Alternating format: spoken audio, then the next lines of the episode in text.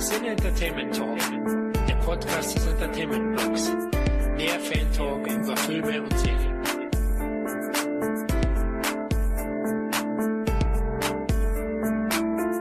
Hallo und herzlich willkommen zu einer weiteren Ausgabe des Cine Entertainment Talk. Nachdem mit den aktuell gestarteten Titeln so langsam aber sicher die Sommersaison eingeleitet wird, sind wir auf den Geschmack gekommen, einen Podcast zu den drei Moment meistdiskutierten Popcorn-Filmen aufzunehmen. Aber bevor wir näher darauf eingehen, warum wir ausgerechnet diese drei Titel ausgewählt haben und nicht zum Beispiel das neueste Peitschenabenteuer von Mr. Grey, stelle ich erstmal die Teilnehmer der heutigen Plauderrunde vor. Da ist einmal mal wieder unsere Berliner Kampfschnauze Tom. Ah, Florian, Dominik, ich freue mich, dass ich da bin. Ganz ehrlich. Drei Tage bärtig unterwegs. Ach, gutes Thema, gute Laune. Das hört sich gut an. Ja, sonst gibt's was Neues bei dir? Warst du auf irgendeiner großen Veranstaltung? Äh, gibt's was Neues bei mir? Ich, äh, oh, ich habe so viel tatsächlich nur Filme geguckt und jetzt äh, in der PV, auf die ich mich sehr gefreut hatte, können wir nachher noch kurz drauf eingehen. Ansonsten äh, tatsächlich nur sehr viel Arbeit und sehr viel Filme und ja, nicht. Jetzt erst Ah, morgen freue ich mich. Da darf ich nämlich Starship Troopers im Kino genießen, im Original. Darauf freue ich mich. Da kann man sich auch freuen. Dann unser Plauderbruder Dominik. Guten Morgen. Guten Morgen, Dominik. Na, wie geht es dir? Hervorragend, so gut wie es einem Mann gehen kann, der sich seit nach mindestens einer Woche nicht mehr rasiert hat, um haarig genug zu sein für diesen Podcast. ja, da, mir geht's ähnlich. Also ich sitze hier auch mit dem Vollbart vorm Laptop. Also meine Frau hat schon geschimpft, dass ich so beiße. aber, aber ja, nach dem heutigen Cast werde ich ihn sicher rasieren. Meine ist zum Glück nicht da. Das hat äh, einmal den Vorteil, ich kann ihre Haarpflegeprodukte verwenden, damit das auch alles schön geschmeidig bleibt und nicht so piekst. Und hat den Vorteil, dass ich mir nicht alle fünf Minuten Gejammer darüber anhören muss, dass ich diese Hipster-Scheiße doch bleiben lassen soll. ja, kann ich gut verstehen, ja, genau. Ja, wir können das nicht immer ganz nachvollziehen, aber ich, manchmal piekse ich mich selber schon, wenn ich, wenn ich irgendjemand küsse. Ähm, genau. Du, der eine oder andere Hörer wird sich fragen, die letzten drei Podcasts oder vier warst jetzt nicht dabei, Dominik? Also du hast vier, ja, mein Gott. Ui, ui, ui. Man, man, könnte meinen, ich hätte eine Babypause gemacht, aber das war nicht. eine Babypause. Naja, ähm, gut, äh, Expendables war ja ein Relikt aus der Vergangenheit. Ja, das, lang vor meiner Zeit. ja, genau. Ganz, ganz lange her. Da gab's noch keine Autos, nur Esel und Pferde. Und da haben wir, da haben wir den aufgenommen. Ja, aber mit dem aktuellen Podcast, der gerade heute, wir nehmen ja Samstag auf, erschienen ist, Evilcast, hast du ja deine heroische Rückkehr gefeiert. ja, wenn man das so nennen mag, nicht wahr? Im Grunde hast du nur aus irgendeinem Buch vorgelesen und schwupps war ich im Podcast. Ich weiß auch nicht, wie das passiert ist. Ich habe wohl die falschen Formel aufgesagt, ne? ja, war so. ja auch schwierig, ganze drei Worte, Florian. ja, stimmt. Ich hab's nicht so mit dem Latein, weißt, also. ja, bei dir sonst ein neues Filmprojekt, Dominik, hast du irgendwas Spannendes? Viel, viel, viel Arbeit, ähm, Drehbuch abgeschlossen, jetzt geht's demnächst in die spannende Casting-Phase, ähm, Locations besichtigen und so weiter und so fort. Äh, sehr viel kann ich noch nicht drüber sagen, das habe ich ja schon ein paar Mal angedeutet. Und äh, parallel dazu eben noch sehr viel Arbeit, äh, so finales Touching an meinem letzten Filmprojekt. Und dann noch so ein paar kleine Nebenprojekte nebenher, von denen ich hoffe, dass ich demnächst auch mal ein bisschen mehr erzählen kann, außer zu erwähnen, naja, dass sie existieren. es ist immer schwierig, was Neues zu erzählen, ohne zu viel vorwegzunehmen, weil sich Dinge auch immer mal wieder irgendwo verschieben und verzögern können, leider. Aber es ist eine sehr spannende Zeit gerade und ich äh, bin eigentlich sehr zuversichtlich, dass da in 2017 noch ja, ein paar sehr spannende Sachen passieren werden. Ja, wir bleiben auf jeden Fall dran. Also, liebe Hörer, ihr bekommt ja direkt Infos praktisch von Dominik aus erster Hand. Vorab noch vor den Social Medias. Genau, Wahnsinn, ganz Ich habe ich hab dich ja äh, tatsächlich das erste Mal in einem Buch gelesen, Herr Stark. Ja. Ich bin schockiert. War, ja, in The Good, The Tough and The Deadly, mein derzeitiges Lieblingsbuch, ist ja ein Bericht über Atomic Eden drin und da bist du namentlich erwähnt als oh, das stimmt. Äh, glaube, Messer, Messerfreak, Messerkämpfer, was weiß ich, irgendwie so.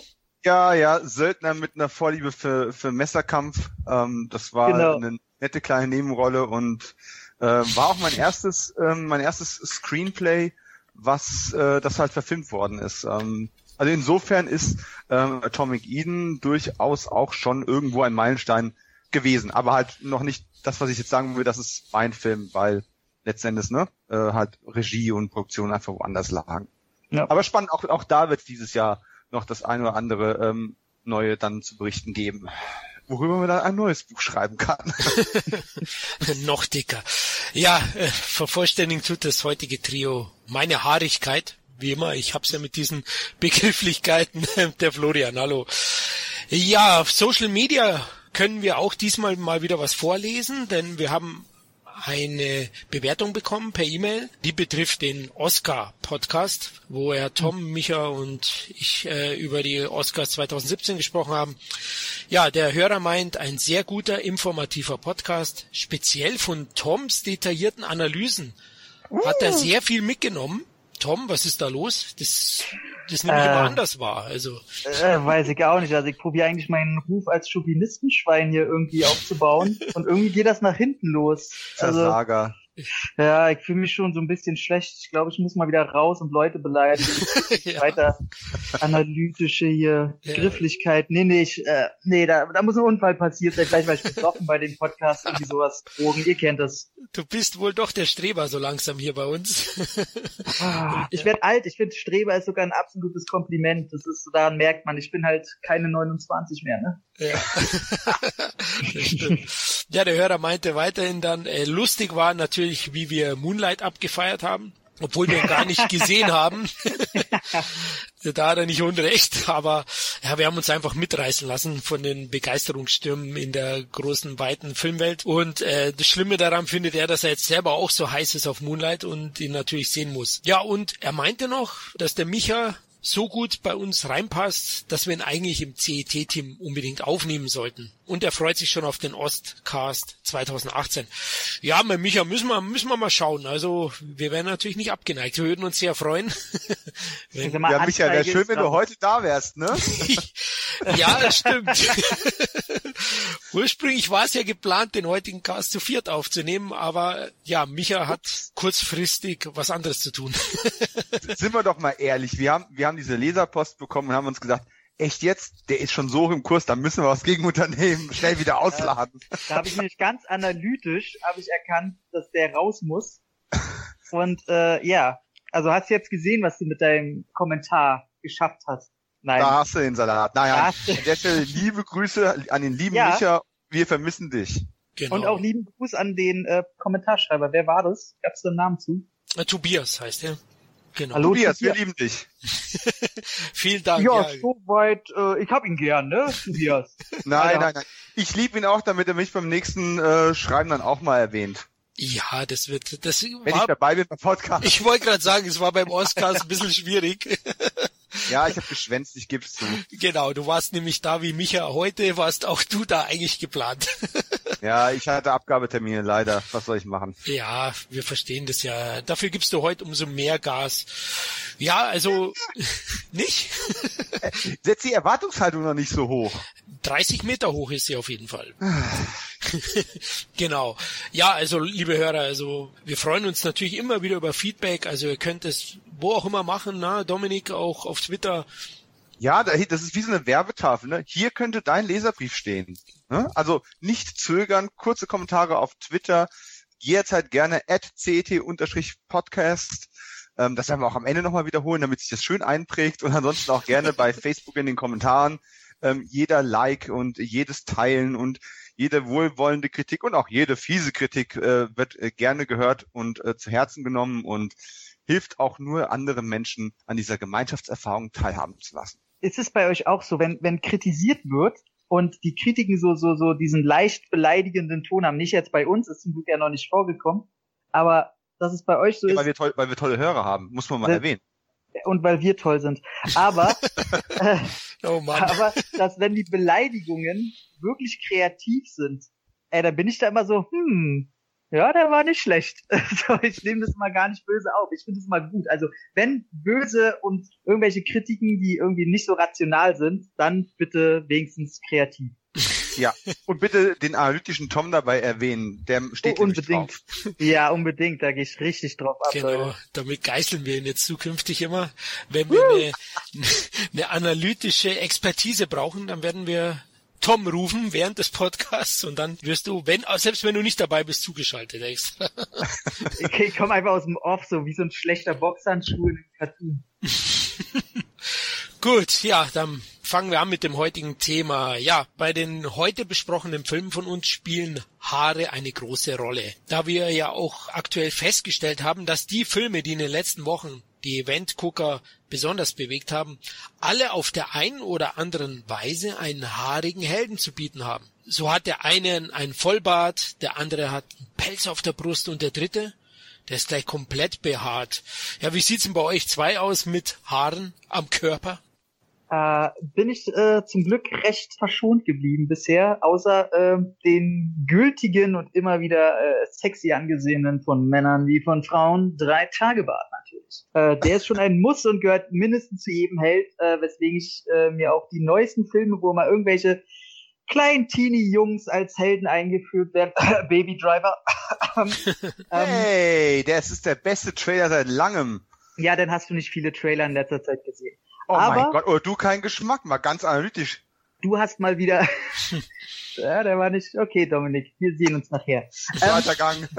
Ähm, äh, auf jeden Fall, äh, genau, kann ich die denn immer nicht ernst nehmen. Wenn ich da so einen glatt polierten Jüngling sehe, der, der sehe, der einfach nicht bärtig ist oder nicht im Ansatz bärtig, dann, dann fehlt mir da was. Also, ja, muss schon sein. Also du magst es kernig. Dominik, du hast ja, zumindest auf deinem Profilbild, du, du trägst schon oft Gesichtsbehaarung.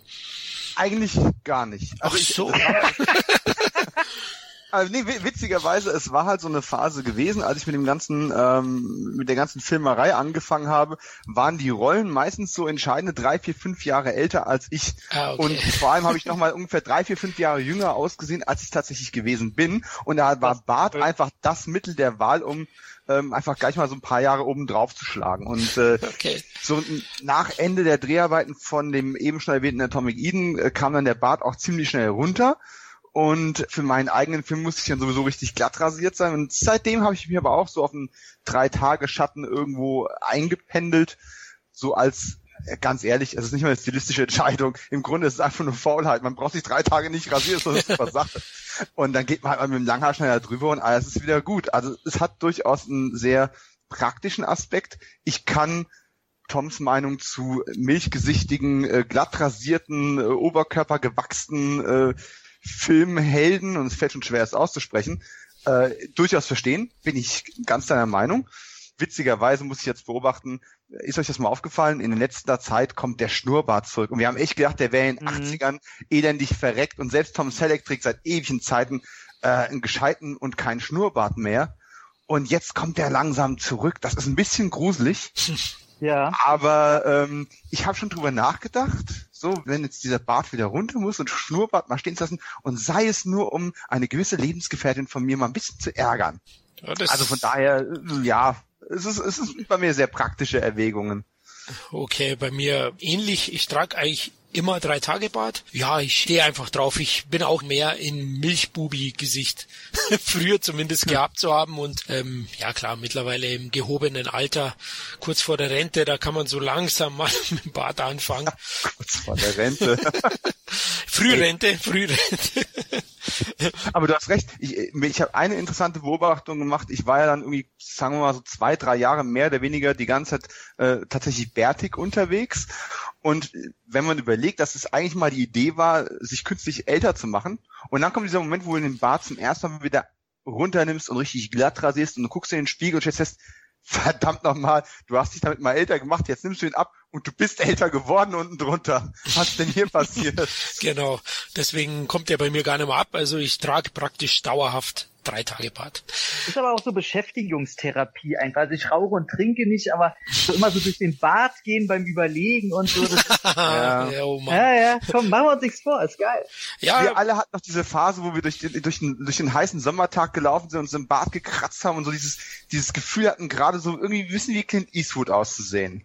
So in so einem Spaghetti-Western. Also in der eigenen Vorstellung jedenfalls. Natürlich ja. in der eigenen Vorstellung. Alles rundherum denkt, was hat der denn gerade für ein Problem? Aber wir selbst dachten gerade so, ja, Blonder, was ist los? Das, das, da, da war schon was.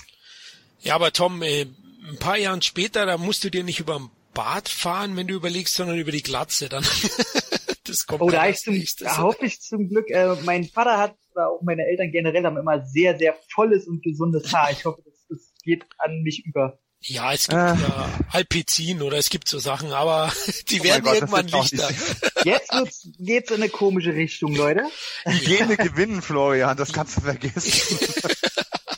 wir, machen hier praktisch Beauty-Tipps zu dem Podcast heute ausnahmsweise. Wir hatten im Vorgespräch, glaube ich, drüber gesprochen und das musste ich jetzt gleich mit einbauen. Genau. Kommen wir zum eigentlichen Thema, nämlich haariges Männerkino, so haben wir das mal genannt.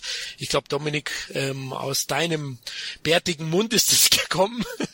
Ja, ja, ich habe ja nicht nur Haare auf den Zähnen, sondern manchmal genau. oder leg anderen eins auf der Zunge. Ja.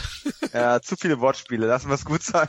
Genau, wie ich ja vorhin kurz erwähnt habe, eben die drei meistdiskutierten Filme in den letzten Wochen ähm, haben in irgendeiner Weise immer einen haarigen Helden zu bieten gehabt und die drei Filme haben uns auch auf der einen oder anderen Weise bewegt, würde ich sagen. Ob negativ, positiv, das hören wir gleich. Ob wir uns hier betteln müssen, werden wir auch gleich sehen. Ich denke, die meisten von euch werden wissen, welche drei Filme das sind. Einmal John Wick, dann Kapitel 2. Kapitel 2, Entschuldigung, ja, genau. ähm, genau, und der zweite Film ist natürlich Logan, der dritte Wolverine-Teil und der letzte ist dann der Riesenaffe auf der Skull Island, also Kong, werden wir heute besprechen. Und wir verlieren nicht viel Zeit. Wir starten gleich mit dem schießenden Vollbart. John Wick, Teil 2. Ja, Dominik, du hast ihn gesehen und warst eigentlich recht angetan, oder? Wie alle anderen auch? Ich war durchaus angetan, wenn auch nicht ganz so euphorisch wie viele andere. Der Film hat sehr viele Phasen, äh, die er durchläuft. Und mir haben nicht alle Phasen gleich gut gefallen. Der, der erste John Wick, den habe ich nicht im Kino gesehen, sondern tatsächlich als, äh, als Blu-ray-Premiere, als er äh, auf den Markt dann rauskam. Und der hat mich tatsächlich umgehauen. Und ich hatte vorher nicht sehr viel davon gesehen, ich hatte nicht sehr viel davon mitbekommen. Äh, ich glaube, Kevin und äh, du hatten den vorher schon gesehen und schon ziemlich gefeiert. Dann dachte ich so, na, mal sehen, ob das was wird. Skin Trade hat euch auch gefallen, den fand ich ja äh, nicht so toll. Äh, mal gucken, na. mit dem läuft. Ja, und ich bin auch nicht der riesen Keanu-Fan, ne? Okay. Und, aber der hat mich wirklich umgehauen. Also John Wick 1 der hat da, da hat von vorne bis hinten einfach alles gepasst, ja. Nimm ihm die Frau, scheißegal, der Hund stirbt, jetzt gibt's aber richtig auf die Fresse. Das war einfach, das kann man nachvollziehen, äh, ohne das jetzt sexistisch zu meinen. Das, das geht ans Herz und ähm, das war trotzdem noch humorvoll, es war ein bisschen überzeichnet, es war eine Graphic Novel, die ins Leben gerufen wurde mit geilen Actionsequenzen. War wirklich toll. Der zweite macht eigentlich das, was ich bei Fortsetzungen sehr, sehr gerne sehe ähm, bringt irgendwo ein Stück weit dasselbe, weil die Leute das erwarten, erzählt die Geschichte aber in der Chronologie tatsächlich irgendwo weiter. Das Problem, was der Film an der Stelle einfach hat, ist, naja, der erste Film schreit nicht gerade nach einer Fortsetzung. Und jetzt hat man so einen, so einen Brückenfilm, weil man gemerkt hat, okay, der erste war ein großer Erfolg, wir können ein Franchise draus machen, wer weiß, wie viele Teile wir dann auch hinbekommen. Solange Keanu noch krabbeln kann, ist da ja noch ein bisschen Luft. Und dann hat man so einen Brückenfilm, der jetzt quasi aus diesem wunderbaren Standalone-Werk äh, sozusagen mindestens mal eine Trilogie zimmern kann. Und das ist immer so eine Sache, ja, da gibt es dann strukturell immer ein paar Problemchen. Im Einzelnen, mir hat der Anfang sehr, sehr gut gefallen. Da hast du ja auch noch gar nicht die Möglichkeit gehabt, über irgendeine Story nachzudenken, weil es gab erstmal noch keine, es gab erstmal wieder auf die zwölf. Und dann hat der Film so Phasen, die ziehen sich ein bisschen das sieht alles gut aus, das ist schön gefilmt, das ist gut choreografiert, vernünftig gespielt, bla bla bla, aber es zieht sich einfach ein Stück weit. Und endet dann aber auf einem Punkt, wo ich sage, ich bin heiß auf John Wick Kapitel 3, gebt ihr mir bitte sofort. Das macht das Gesamtbild aber ein bisschen unausgewogen. Äh, ich habe Schwierigkeiten gehabt, in irgendwie in eine Wertung reinzuknallen. Ich möchte es einmal so formulieren, es ist eine gute, eine solide Fortsetzung mit ein paar sehr geilen Momenten drin. Der erste gefällt mir trotzdem besser. Ich bin aber nichtsdestoweniger sehr gespannt auf den dritten, der zwangsläufig kommen wird. Hallo? Hallo? Äh, wo ist denn Flo? Pinkeln. Wenn er mich was fragt, weiß er, jetzt hat er ein paar Minuten Zeit. Garantiert. Tom, wie fandst du denn John Wick Kapitel 2?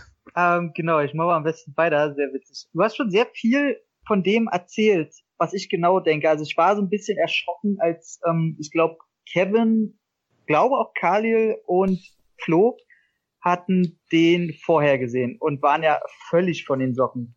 Mhm. Und ähm, habe ich dann auch gedacht, oh Mann, ich bin ja so jemand, der ja, nur weil ein B-Movie knallt und Peng macht und gut aussieht und ins Kino kommt, hat er mich halt noch nicht gleich. Und da ich immer, ich glaube, da sind die, die Jungs ein bisschen mehr Fanboy als ich. Mhm. Und hab mir den auch angeguckt und ich war auch, der erste Teil war für mich okay, aber auch halt nicht mehr. Ich war sehr zufrieden, sowas mal so gesehen zu haben und habe gedacht, ja, auch cool.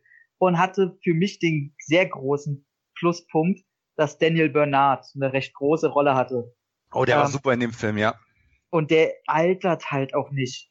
Also ja. es, ob das sein, seine, ähm, seine Kampfkunst angeht oder sein, sein, sein Aussehen. Also es ist Wahnsinn und finde es immer wieder schön, den zu sehen. Und hab halt gehofft, dass die mit dem zweiten Teil so in Nebenrollen das wieder genauso auffahren. Ähm, dass sie das vielleicht nutzen, dass andere Killer da auch andere B-Movie-Stars, so wie es ja Franchises ganz gerne sowieso machen, ähm, mhm. um das auch irgendwie aufzuwerten, da wieder versteckte Namen. Das kam zwar, aber nicht so, wie ich es mir gewünscht habe. Hab dann den zweiten Teil geguckt, hab mir komplett nichts von erwartet. Und ja, also ich muss sagen, die ersten zehn Minuten, außer dass die viel zu laut waren, wo ich zuerst gedacht habe, es ist mein Kino, aber tatsächlich habe ich von sehr vielen Leuten gehört, dass es einfach zu laut abgemischt ist war die Sequenz, wo ich gedacht habe, alter Schwede, also wenn mich das hm. jetzt im ganzen Film erwartet, ey, dann wird das, das ist ja ein Brocken, das ist, das ist ja Wahnsinn. Leider kam das nicht, denn so wie du komplett perfekt gesagt hast, der hat so Phasen, wo er mich gelangweilt hat. Resultiert daraus, dass zum Beispiel, da gibt's halt ein, ein, Sto ein Storystrang, ein Storystrang, wo es halt darum geht, diese weibliche Mafia-Dame umzubringen. Das findet irgendwie in so einem Club unter freiem Himmel irgendwie statt, endet in einer Schießerei, in, einem, in einer Kanalisation. Diese ganzen 20 Minuten von Anfang bis Ende fand ich langweilig. Also dieses ganze Gequatsche mit einer Nebenfigur, äh, die mich nicht interessierte, dann die Action, die gut aussieht, aber immer auf dieselbe Art und Weise funktioniert. Ja. Wo ich mir denke, ja, er schießt jetzt wieder ins Knie, schießt wieder in die Brust. Wir wissen, es müssen da jetzt noch zehn Leute kommen, wo sie es zeigen. Und fand zudem äh, dass Keanu Reeves, ich weiß nicht, ob es das Alter ist oder ob es der schlechte Schnitt oder die Kamera ist oder einfach von der Action-Choreografie, der wirkt in den Nachkämpfen äh, nicht so topfit. Das erinnert mich so ein bisschen im Vergleich von Taken 1 zu Taken 2. Mhm. Ähm, wo Liam Neeson nicht mehr so fit wirkte. Und Keanu Reeves ist ein großer Mensch. Da wirkt es alles schnell mal schlaksig. Aber hatte für mich einfach nicht den krassen Impact, den ich mir gewünscht hätte. Ist aber alles Meckern auf sehr, sehr hohem Niveau weil ähm, zum einen, wie du schon meintest, die Geschichte, die Story an sich sehr schön weiter gesponnen wird und eine eigene Welt erschaffen wird. Sei es diese ganzen Münzen, die verschiedenste Bedeutung haben, denn diese verschiedensten Hotel, wo Franco Nero in Italien da der Boss in dem Hotel ist, das war ein kleiner Weg, war super. Ähm, ja. Dass Morpheus wieder mitspielt, Lawrence Fishburne. Schade, dass da kein, kein lustiger Spruch irgendwie kam mit einem Ding zu Matrix. Das hätte mir noch ein bisschen gefehlt. Vielleicht sogar eine Carrie Ann Moss, die einfach nur ganz kurz auch noch auftaucht. Das hätte, das sind so kleine Chancen, die der Teil 3. Vielleicht, vielleicht. Also das wäre, das wären so Sachen. Ja und einfach so hier hier Mrs. Wie wie heißt die Dame hier mit den kurzen Haaren? Oh Gott, eigentlich Ruby meine, Rose. Ruby Rose, meine Traumfrau der letzten drei Wochen neben äh, Brie Larson. ähm, war in dem Film schon die dritte Rolle, die genauso ist wie ihre letzten, wo ich dachte, ey, aus aus einem total chauvinistischer männlicher Sicht finde ich die Sau geil. Ist mir scheißegal, was da andere sagen. Ist mir egal, ob die Leute die Assi irgendwie finden wegen ihrer ganzen Art. Optisch geil, ist total mein Typ, aber ähm, die hätten sie mal anders jetzt anlegen können. Also auch, dass die halt nicht redet in dem Film, macht irgendwie keinen Sinn. Die machen daraus nichts. Danke, dass du es nochmal erwähnst. Das war ein Punkt, der mich sehr gescheit. Ich fand es ein sehr cooles Gimmick, aber man mhm. macht nicht viel draus. Und ich hatte generell auch das Gefühl, die Rolle an sich war cooler geschrieben, als sie ähm, umgesetzt worden ist von ihr. Absolut, genau. Also die, weil die spoilert so ein bisschen, dass sie halt die krasse ist, weil sie ist ja auch die rechte Hand. Und natürlich kommt es zur Konfrontation zum Schluss, wo sie auch äh, Eier beweist. Aber man denkt sich, ja gut, im Grunde hat sie nichts drauf gehabt. So. Ja, ähm, richtig. Fand ich alles ein bisschen blöd, aber trotzdem ist das ein Actionfilm, der sich sehr schön auf seine Wurzeln konzentriert und trotzdem äh, so ein bisschen verspielter sich dem Mainstream anpasst innerhalb der, der Welt, die halt aufgebaut wird. Und ich glaube, dass die mit einem absoluten Teil 3, der kommen wird, das wahrscheinlich noch mehr übertreiben, was aber okay ist, weil es alles funktioniert. Somit kann ich dir absolut beipflichten. Ich bin nicht so gehypt. Ich habe ihn jetzt einmal gesehen. Wenn er jetzt rauskommt, muss ich nicht sofort nochmal sehen. Ist aber ein absolut gut gemachter Film, der heraussticht, weil er einfach gut ist. Und zu Skin Trade, nochmal ganz kurz, bin ich auch auf deiner Seite. Fand ihn auch. Das ist ja. aber enttäuschend, dass du zweimal auf Dominiks Seite gehst. Ja, gut. Für wen enttäuschend? Für mich. Nur natürlich. weil du alleine da stehst? Für mich, sozusagen. Ruf doch als Telefonjoker den Kevin nochmal schnell an. Ich muss, ich denke, ich muss euch beide exkommunizieren, wie, wie man das da so, glaube ich, nennt. Ja, ich würde jetzt auch mal meinen Senf oder meine Patrone zu John Wick geben. Du hattest erwähnt, ich, äh, negativ. Ja, Leute, ihr habt es gerade mitbekommen, ich war gerade nicht da. Ich musste mal wieder, die schwache Blase, ähm, die Szene in Italien in der der großen Disco, wo du erwähnt hast, die fand ich mit die stärkste. Ganz ehrlich, weil das Ganze, das hat so einen barockartigen, gemäldeartigen Anstrich gehabt. Und das ist ja generell bei der Reihe so, was mich so antörnt, ist diese, diese Mischung aus Hightech und dieses, dieses, ähm, ja, oldschoolige, äh, ja, ihr wisst ja, was ich meine, C64-Rechner. Oh, oh, am besten, da verstehst du mich aber falsch. Also das Art Design von dem Film mag ich auch. Also okay. das ist genau, was du meinst. Und das finde ich auch geil. Ich fand's halt nur schlecht gedreht. Ja, visuell war das großartig, aber du hättest es einfach schneller schneiden müssen. Nicht mal unbedingt schneller, sondern einfach, du hättest diese, diesen ganzen 20, 25 Minuten Strang, hättest du auch in, in starken 10 bis 15 Minuten erzählen können. Und das war ein mhm. bisschen das Problem. Es hätte nicht mal irgendwie hektisch sein müssen. Ähm, lass der Sache Zeit und Raum, um zu wirken, aber es war einfach es war einfach behäbig inszeniert. Und, und das ist ein guter Punkt, den wir vielleicht als abschließende Meinung zu uns beiden bringen können, dass der sich zu oft in zu vielen Szenen zu viel Zeit lässt. Wo ja. man dann sagt, ah, jetzt kommen nochmal zehn Gegner, okay. Oder in der Szene, wo alle auf ihn raufgehen, hätte es auch gereicht, wenn sie zwei, drei zeigen. Nein, die zeigen fünf, sechs Leute. Und, ja. und das, das merkt man, das ist einfach sein Regiestil so ein bisschen oder von den beiden ja, so kann man es äh, gut in einem Satz so verfassen. Aber Florian, äh, hau du erstmal raus, um den noch mehr emporzuheben. Genau, also ich bin ja Fan des Films. Es ist eine reißerische Hetzjagd über den ganzen Film eigentlich. Es gibt so ein paar kurze äh, Verschnaufpausen, wie du erwähnt hast, die ersten zehn Minuten, da kämpft ja nicht wirklich John Wick, sondern das Auto ähm, ist, ist da im Einsatz ein brillanter Peter Stormer als Russe. Echt die zwei, drei Minuten, die zwei Sätze. Ich liebe den Typen. Äh, Großartig. Ist ja. auch geil. Also die Standarbeit in den zehn Minuten, die ist der Wahnsinn. Ja, er hat drei Leute mit dem Bleistift umgebracht, gibt dem anderen so eine Watsche. Wer macht das? Was für ein kranker Typ. Ja, genial. Also der Mythos wird sofort wieder hochgehalten. Ja, also es geht sofort wieder los. Im Film die Motivation, die John Wick hat, kann man auch wieder kritisieren. Vielleicht ist sie noch weniger nachvollziehbar als in dem ersten Teil. Aber ist auch, ist auch in dem Fall nicht wichtig. Also genau. Das wäre so ein Kritikpunkt bei der Art von Film, äh, wer sich da aufregt, ähm, der soll wieder Schindlers Liste gucken, ganz ehrlich. Genau, bei dieser Rache-Thriller nach dem Muster, wie John Wick abläuft, der lebt natürlich auch von der, von der Simplizität, der ist schnörkellos. Klar, manche mögen vielleicht dann sagen, da fehlt Tiefe, fehlt die Motivation, fehlen gewisse Dinge. Aber die Action, ist hervorragend. Also ich denke, ja. wir, darauf können wir uns einigen. Ich finde zwar auch, also ich habe mit ein paar Kumpels gesehen, da fand auch der eine oder andere die Action sehen, dass sie sich wiederholen. Es gibt ja diesen den Überwurf, den Reeves macht, der oh. gefühlt im Film acht bis zehn Mal vorkommt.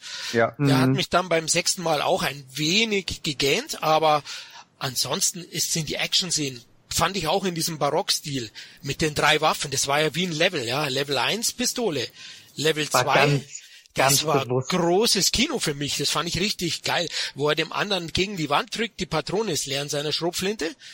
Der drückt hm, immer schön dazwischen stimmt. und genial, Leute, genial. Aber, aber, aber ja. Um auf das Ding zurückzukommen, dass man es hätte kürzer machen können. Das Problem ist, du verwendest auch darauf zu viel Zeit, weil du zeigst jeden einzelnen Schritt von der Planung ja. über die Vorbereitung, ja. Durchführung. Es ist kein Spannungspunkt da. Es ist schön, es ist toll anzusehen. Spannungspunkt fehlt aber, weil es läuft genauso ab, wie es angesetzt wird. Da ist keine Änderung, da ist keine Unbekannte, da ist keine Überraschung drin. Das ist das Problem. Und du weißt sowieso, das ist noch vor der Halbzeit des Films, der kommt ja sowieso aus der ganzen Nummer raus, ist klar. Ja. Und jetzt, es wäre schöner gewesen, wenn ähm, sie zwar etablieren, dass er mit, dem, mit der Ausrüstung zum Einsatz geht, aber nicht auch noch jedes einzelne Zwischenlager auch noch zeigen. Das hättest du einfach an der Stelle nicht gebraucht. Dann wäre der Überraschungseffekt ein bisschen da gewesen. Also Spannung ist natürlich so grundsätzlich eine Sache. Bei dem Film weißt du natürlich, dass John Wick hier, er ist im Terminator-Modus, ja. Also da wird knallhart aufgeräumt. Ich weiß schon, was du meinst. Man könnte vielleicht da wirklich ein paar Minuten schneiden. Ich habe es aber nicht so schlimm empfunden. Ich habe es einfach nur abgefeiert. Das war richtig geil. Das ich glaube, das liegt bei uns beiden auch. Wir sind ja sehr Videospielaffin. Ja. Und dadurch, dass wir denn in den Minuten sehen, ah krass, das haben die schon ganz bewusst soll das wie ein Videospiel ja, sein. Genau. Und ich glaube, dass es Leuten eher negativ auffällt, die in der Materie nicht so drin sind, weil die sich halt nicht darin wiederfinden. Also ich kann da total beide Seiten verstehen. Korrigiere mich, wenn ich da falsch liege als nicht so Videospielaffin, aber da deponierst du auch nicht die Ausrüstungsgegenstände vorher an dem Platz, wo du sie später findest, um dann weiter damit zu arbeiten. Die sind dann auch an dem Punkt doch, X doch, einfach also da. Du rüstest dich vorher aus, also für gewisse Levels und äh, ja, ja, ausrüsten schon. Ja aber du, du nimmst doch nicht Ausrüstung auf, rennst den Gang runter, deponierst dann die Zwischenstationsmunition und dann feilst du dich den Weg zurück und nimmst dann die Munition wieder auf. Äh, wenn entweder ja, findest, also da gibt da gibt's jetzt im Spiel oder du rennst mit der Ausrüstung los. Nee, also es gibt schon Spiele, die es machen, aber das wäre jetzt zu off-topic, ähm, ob ja, das jetzt so gemeint war oder nicht. Na, aber ähm, der der Punkt, dass es generell zu lang ist, wenn man den jetzt äh, vor allem mehr als einmal und der Effekt des äh, Videogames da irgendwie in dem Sinne weg ist, dann sage ich auch, die Szene wird mir dann auch zu lang sein wahrscheinlich. Okay, also die Action ist hervorragend. Ähm, ja. Es gibt vielleicht den einen oder anderen Punkt, den meine beiden Kollegen hier einwerfen. Ich habe es nicht ganz so empfunden. Vielleicht in minimalen Punkten ja. Also die Varianz mag vielleicht auf Dauer etwas dem Film abgehen. Das war halt im ersten alles nochmal völlig neu und also sind natürlich die Kills wiederholen sich. Dafür sind die Gegner, die Gegnerschar noch cooler. Also es gibt ja Come On, den farbigen, genial die U-Bahn-Szene, finde ich richtig geil. Finde ich hm. richtig geil. Äh, Messerfight und dann was daraus entsteht, was er zu ihm sagt. Mhm. Ähm, fand das im Gegensatz zum Tom richtig erfrischend mit der Ruby Rose. Ja, ich dachte jetzt, nee, jetzt kommt sie dagegen und jetzt gibt's nochmal einen 5-Minuten-Fight mit der, weil sie ja so heavy ist. Und nö, er putzt sie sofort weg. Fand ich genial auch. An der Stelle Spoilerwarnung. Ja, sorry, aber äh, ich, ich denke, die meisten werden ihn bald schon gesehen haben und äh, so wirklich, dass er viele wegputzt, glaube ich, sind wir uns auch bewusst. Ähm, ja, und ich sag mal, äh, wer sich den Podcast jetzt hier anhört, wir reden über die drei Filme, ihr seht die Lauflänge des Podcasts. Ähm, es genau. ist klar, dass wir spoilern. Also. Genau, also das fand ich auch gut. Das Spiegelkabinett da in der Szene auch. Da ist ja auch wieder das ähm, man nimmt ja futuristische, neon angeleuchtete Räume eben wie das Spiegelkabinett. Dann hat man wieder. Ganz ehrlich, ja. habt ihr auch sofort, also das kam und der allererste Gedanke war Enter the Dragon? Sicher. Ja, natürlich, klar. Also sofort. Und ich habe mir gewünscht, ja. ey, warum, ich habe mir so gewünscht, weil da findet ja der Kampf gegen Ruby Rose statt, dass sie irgendwie er echt so eine, so eine Kralle irgendwie rausholt. Oder irgendwie sowas. Darauf habe ich nämlich gewartet, dass die irgendwie auch einen Stil hat, den man vorher bei ihr noch nicht gesehen hat und sie deswegen auch noch nicht gezeigt wird. Ich habe gedacht, mhm. oh, jetzt kommt noch irgendein Überraschungseffekt, wo die auf einmal, oh krass, was macht die denn? Aber da kam halt nichts. Ja, ich mhm. habe gehofft, dass John vielleicht dann einen gelben Anzug hat und nochmal abräumt. Er ist ja immer der schwarze Mann. Aber ja, das ist natürlich Enter the Dragon. Da wurde ich natürlich auch sofort daran erinnert.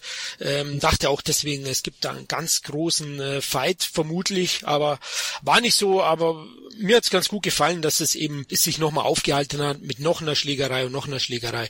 Aber der Film lebt ja nicht nur von der Action, sondern von dieser Parallelwelt mit den, dem Mythos äh, um die Killerwelt. Gold Goldbahn, ihr wisst ja, dann allein dieses, was hatte der gehabt, diesen Blutschwur, auch geil gemacht, also wo man dann ah.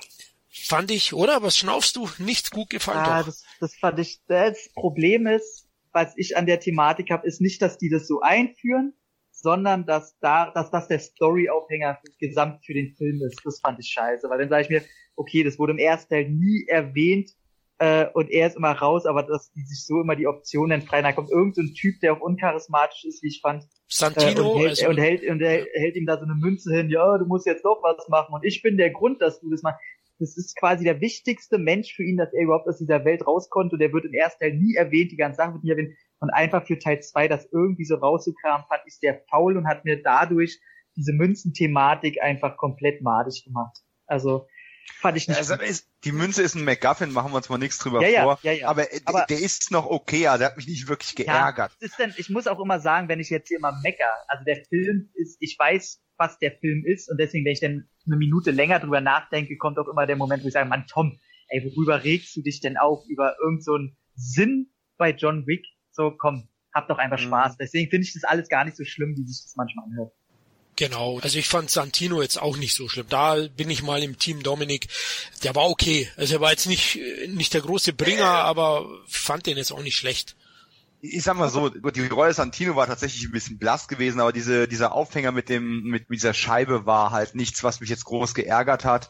Ähm, generell, um da auch, um noch kurz auf Common zurückzukommen, äh, der eigentlich der Hauptgegner und der, ja, der härteste Gegenspieler zumindest auch von, von John Wick ist, Mhm. der war okay, aber es ist, ich finde ihn immer nur so okay. Ja? Ich bin ja, Ja. auch ein Hell on Wheels Gucker, tolle Western-Serie. Da ist er auch okay. Ähm, aber ich habe nicht denselben Effekt gehabt, äh, den, ähm, den Tom eben beschrieben hat für von John Wick 1, wo äh, äh, Daniel Bernhardt dann äh, dabei gewesen ist, der wirklich cool war. Also Mhm. äh, die Szene in der U-Bahn, ja, super, gar keine Frage, aber auch hier muss ich sagen, auch bei Common, seine Rolle als Kästchen war ein bisschen cooler geschrieben, als er es rüberbringen konnte. Dasselbe Problem wie mit äh, Ruby Rose. Okay. Aber auch wohl gemerkt, hey, nicht, dass jetzt langsam dieser Eindruck entsteht, das wäre alles mies, ne? Also ich, ich habe den Ja, Film ja. gemocht, gar keine Frage. Selbe, selbe Argument. ja. ich fand immer so, man ist mit allem zufrieden bei dem Film und er hat durch seine Grundthematik generell noch ein paar Pluspunkte zu, aber man hat an so vielen Ecken so das Gefühl, dass da noch Luft nach oben ist. Ja. Aber jetzt äh, mal ganz Butter bei die Fische. Welcher Mhm. Oldschool-Action-Film der letzten zwei, drei Jahre würdet ihr stärker einschätzen als John Wick? Um ihn mal einzuordnen in der aktuellen Mhm. Action. Oh, ähm, also tat- ich weiß nicht, bei mir ist immer noch Ta Taken 1 sehr stark. Ah, es, da kommt jetzt natürlich so spontan. Da, da müsste ich jetzt wissen, was, was kam denn so raus? Also ganz Ja. einfach erstmal, John Wick 1 war besser als John Wick Kapitel 2. Fangen wir damit einfach mal an. Oh, ähm, nee. Ähm, weil ich tatsächlich beim, also der erste Teil hat für mich einfach Daniel Bernard. Und ähm, die Grundstory ist für mich noch einfacher gehalten, was ich ein bisschen besser finde. Auch wenn ich im zweiten Teil das geil finde mit dieser Welt, die besser aufgebaut wird. Aber der erste Teil hat für mich zwei eklatante, wirklich schlimme Sachen. Oder drei eigentlich. Zum ersten, dass äh, er in dem Moment, wo er eine Frau töten soll und er ist ja der überkrasse schwarze Mann, er auf einmal keine Eier mehr hat, fand ich äh, für seine Charakterisierung hat mir so das Knick gebrochen. Ist nichts anderes gewesen, aber in der Szene habe ich gedacht, ey Leute, was soll der Scheiß? Macht er hier doch wieder auf, äh, auf Sicherheit äh, gehen. Dann ähm, diese Klischee-Russen kann ich einfach nicht mehr sehen. Finde ich ganz schlimm. Dann, wie der Bösewicht im Grunde aus dem Weg geräumt wird, nicht der, der Boss, sondern der, der ihm das Auto geklaut hat und den Hund getötet hat, ist auf einmal weg, fand ich doof und das CGI-Blut, was die im zweiten Teil meisterlich äh, gelöst haben, weil CGI-Blut ist immer noch nötig, um äh, die Drehtage und das Budget einzuhalten. Ist auch okay, auch wenn ich es hasse, aber ist im zweiten Teil sehr viel besser gelöst und eingefügt worden und ist im ersten Teil halt noch sehr auffällig. Und das ist im zweiten Teil tatsächlich, ähm, wo ich gedacht habe, oh Mann, das wird wieder so viel CGI-Blut, ist auch da, aber du merkst, die haben sich drum gekümmert, dass es auf die Art und Weise da rumspritzt und es spritzt wahnsinnig viel dass es äh, okay ist. Also ähm, äh, fliegt nicht wild in der Luft rum, wo man es ganz klar erkennt, sondern die haben schon bei der Belichtung auch drauf geachtet, ähm, als wäre das so ein, so ein Fehler gewesen, den sie sich angenommen haben. Also bei mir sind sie so auf einem Level. Ich verstehe schon, John Wick 1 hat sicherlich, äh, ist variantenreicher, für mich auch besseren Spannungsbogen wie der zweite. Aber das Finale, Leute, oh, wir wollen ja jetzt nicht spoilern, aber oh, geil, Gänsehaut. Ich habe mich so gefreut, ich hätte am liebsten gleich weitergeschaut. Ich finde das einfach jetzt- Hammer.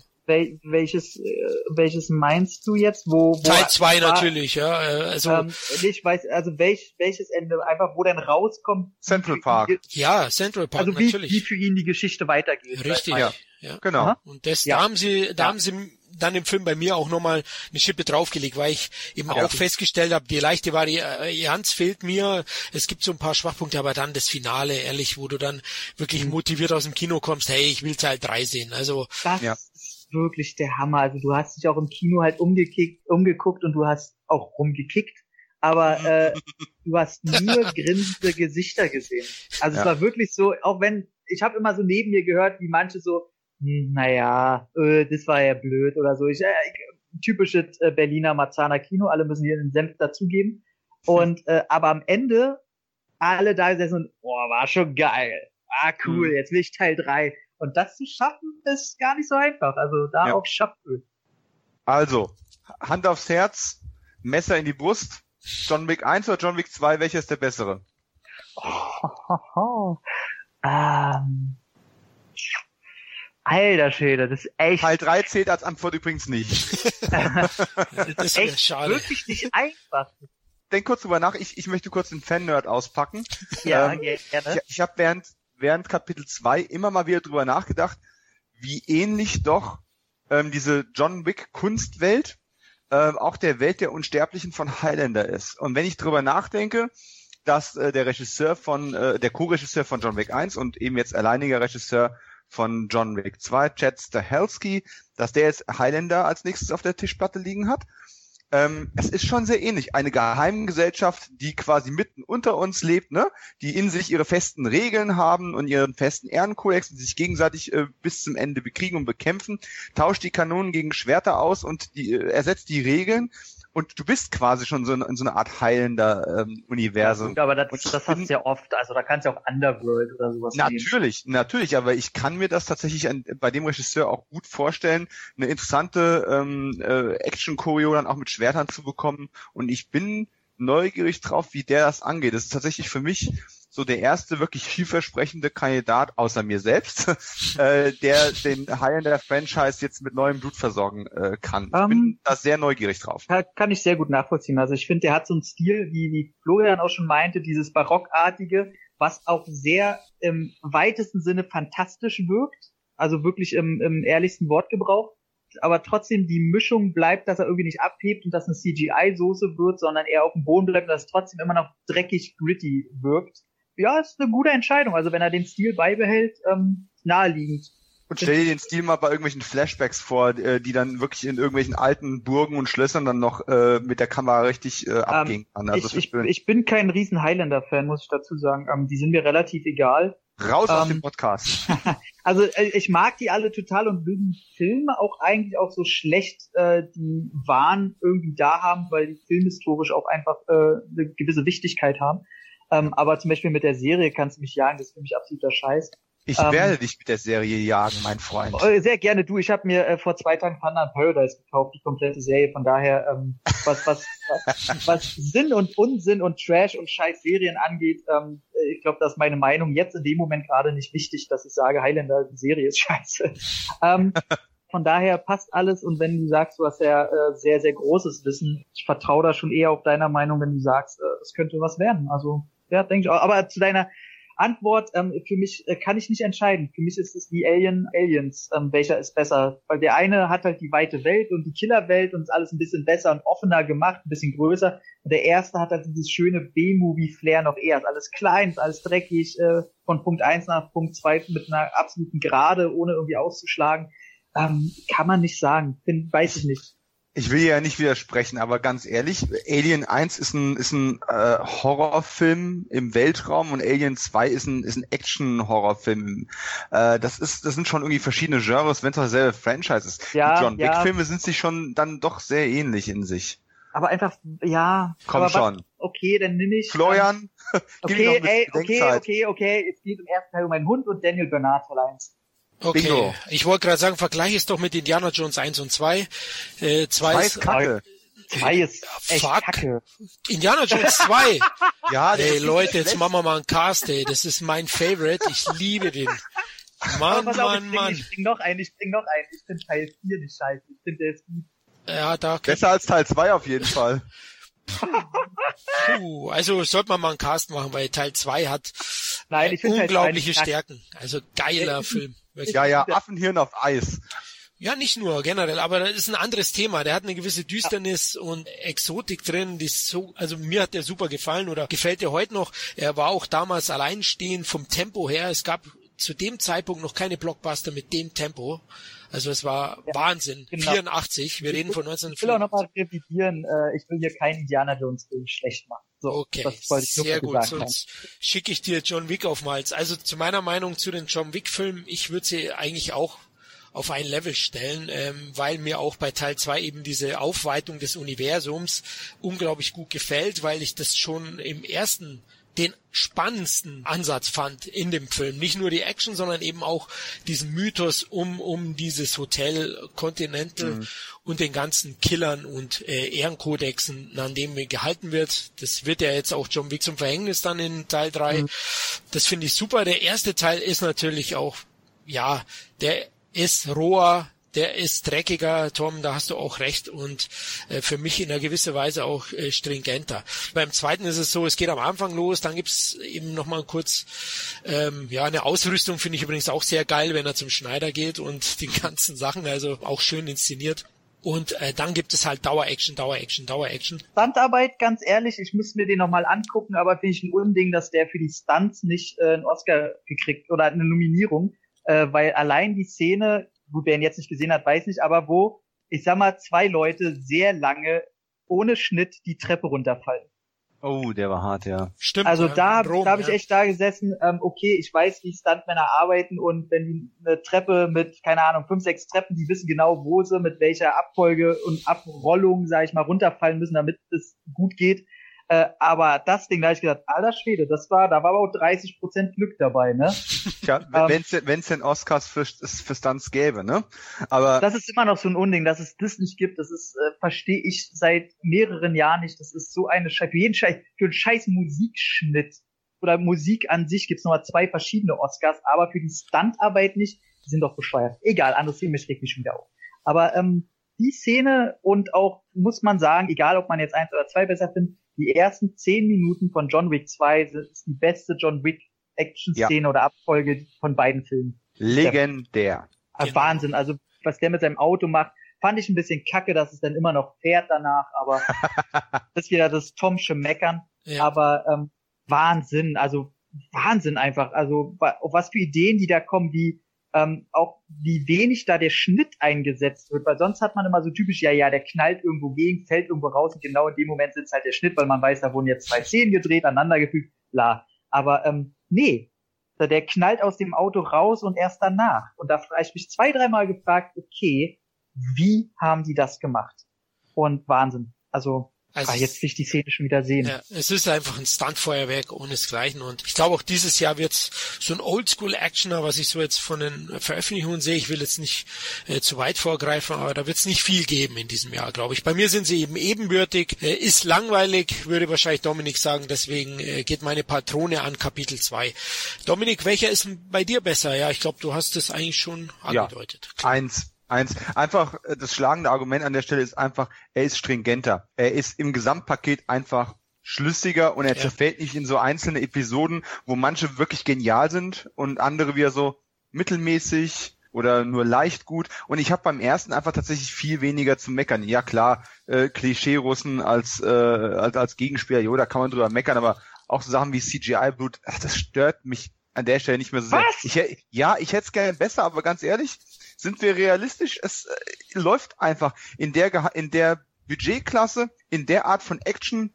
Ja, es ist schön zu sehen, dass sie sich Gedanken gemacht und zum zweiten Teil verbessert haben, aber es hat mich aus dem ersten Film nicht rausgenommen, vor allem weil er eben nicht versucht, ein wirklich äh, naturalistischer Film zu sein. Es, ja, ist, okay. es ist ein Style-Film ja. und äh, er hat sowieso was von einem lebendig gewordenen äh, Graphic Novel oder Cartoon und also von einem sehr brutalen Cartoon und da stört mich das tatsächlich weniger, mhm. als wenn jetzt zum Beispiel in einem Logan äh, so viel CGI durch die Gegend gespritzt wäre in der schlechten Qualität.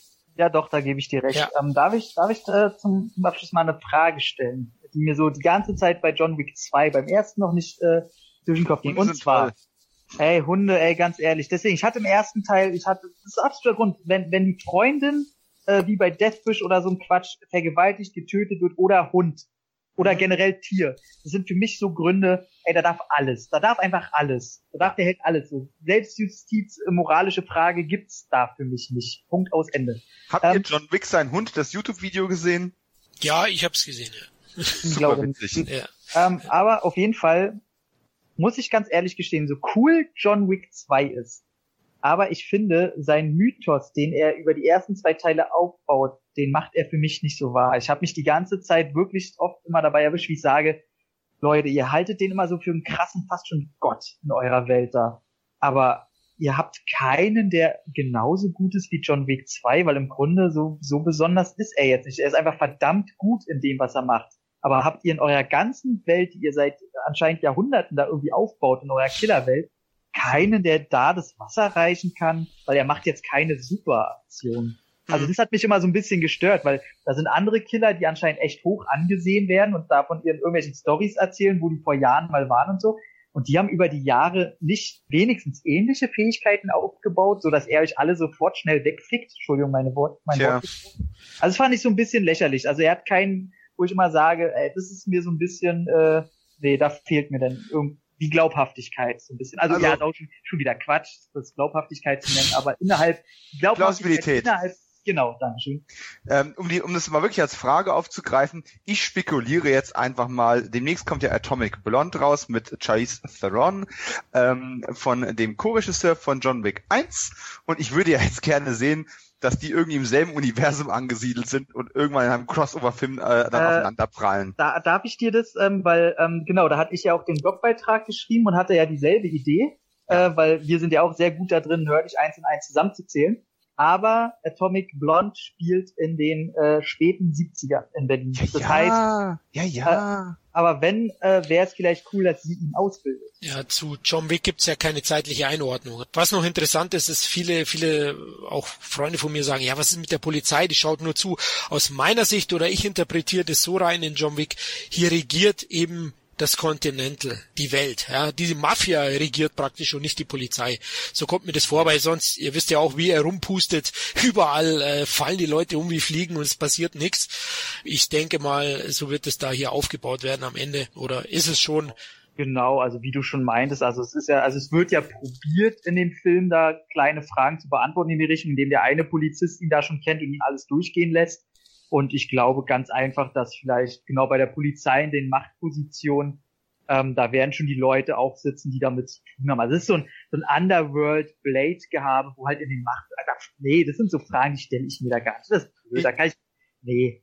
Ich würde auch sagen, die Autoren haben da einfach beisammengesessen, haben sich gesagt so, hey, ähm, wollen wir nicht irgendwie eine Erklärung liefern, warum da jetzt irgendwie nirgends ein Streifenwagen auftaucht? Also eine Erklärung? Nee komm, wir lassen einfach irgendwo Polizisten am Tatort erscheinen, lassen das einfach schulterzuckend hinnehmen und dann ist, machen wir einen Gag draus und dann brauchen wir die Frage erst gar nicht adressieren. Genau, genau. Also, ja, ist eine Frage, die gehört auch nicht hin. Ich, ich meine, wir reden von einer Welt, wo sowieso mehr Killer rumlaufen als normale Bürger. Ja, ja, genau, genau. Zumindest im Central Park, ja, genau. Ja. da scheinen die alle zu schlafen. Ist nicht mal so unrealistisch.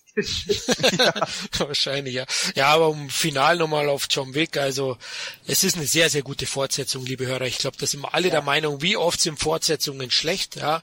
Und hier haben wir einen mhm. Actionfilm, wo eine Fortsetzung absolut naja, gelungen oder einfach, ist. Oder einfach auch faul. Also ich finde, die Fortsetzung ist halt äh, einfach nicht faul.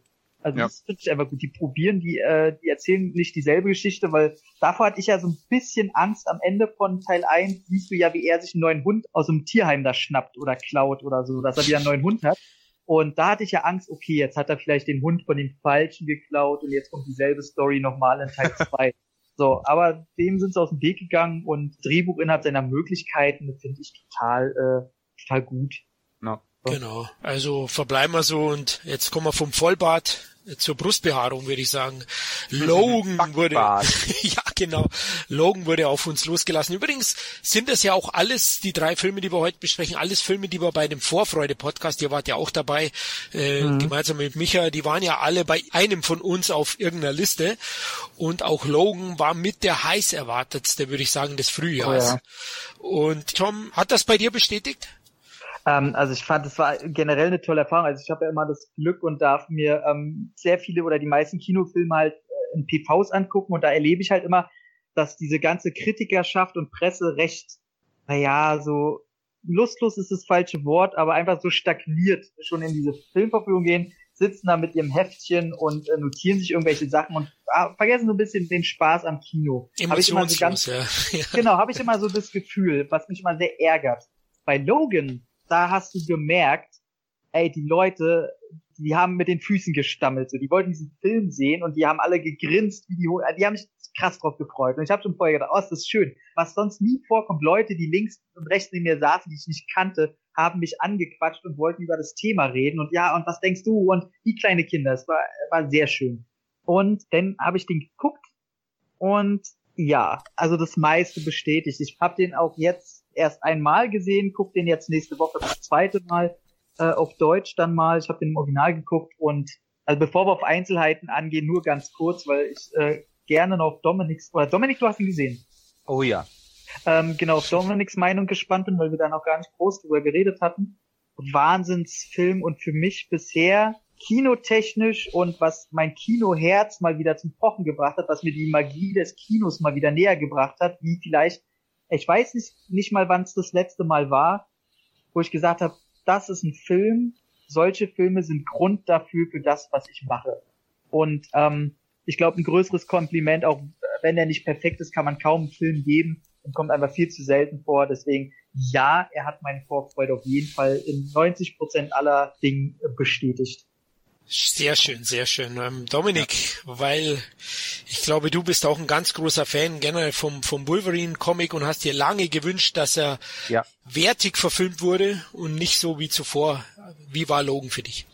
Man muss grundsätzlich sagen, als äh, es damals hieß, es gibt einen X-Men-Film, also so 98 rum, 99 rum, und dann wäre Wolverine mit im Kader drin. Und da habe ich gedacht, verdammt schade, oh. dass äh, irgendwie Jack Nicholson oder oder Clint Eastwood einfach schon zu alt sind. Aber mhm. die hätte ich mir ideal in so einer Rolle vorstellen können. Dann kam Hugh Jackman, äh, der ja, wo man gesagt hat, okay, das ist äh, ja, auch äh, so diese, diese schwarzen Latexanzüge, die ersten Promobilder, ja. Dachte, was soll das denn? Man hat sich noch nicht so richtig getraut, man wollte damit irgendwie so Matrix cool sein, aber irgendwie war es halt doch so ein bisschen, nee, ne? Ja, aber ja. der Punkt ist, letzten Endes, mit der richtigen Gesichtsbehaarung, ähm, hat Hugh Jackman ist ja damals schon geschafft zu sagen, dass man sagt, jupp, rein so vom Bild her und vom, vom Auftreten her ist es ein guter Logan, ist ein guter mhm. Wolverine. Das Problem ist aber einfach, dass im Korsett der Möglichkeiten, die diese X-Men-Filme und auch später die Wolverine Standalone-Filme gegeben haben, hat man einfach keinen würdigen Wolverine draus machen können. Und es hat jetzt wirklich kurioserweise den Regisseur von Wolverine Weg des Kriegers gebraucht, um äh, im abschließenden dritten Wolverine äh, Einzelfilm tatsächlich die erste würdige Umsetzung äh, dieser Figur irgendwo zu schaffen. Und mhm. das Ganze wirkt so ein bisschen, als hätten irgendwie äh, ein Arthouse-Filmer, ein Indie-Filmer und ein riesen Wolverine-Fan so ein, ein Kind der Liebe gezeugt und äh, das Ganze mit Clown ausgestattet auf die Menschheit losgelassen. Es ist, wenn ich ein großes Bedauern bei diesem Film habe, dann, dass es halt wirklich schon von vornherein gesagt wurde, das wird jetzt Hugh Jackmans letztes Outing als Wolverine sein. Danach ist mit ihm Schluss und das irgendwann vielleicht mal einen neuen geben ist diesen Wolverine, den hätte ich mir gerne so in der Blüte von Wolverines äh, Leben und Existenz gewünscht. Äh, ich hätte, ich hätte mir gerne so eine, eine Origin Story, wie man sie im ersten Wolverine-Film versucht hat, hätte ich gerne in gut gehabt.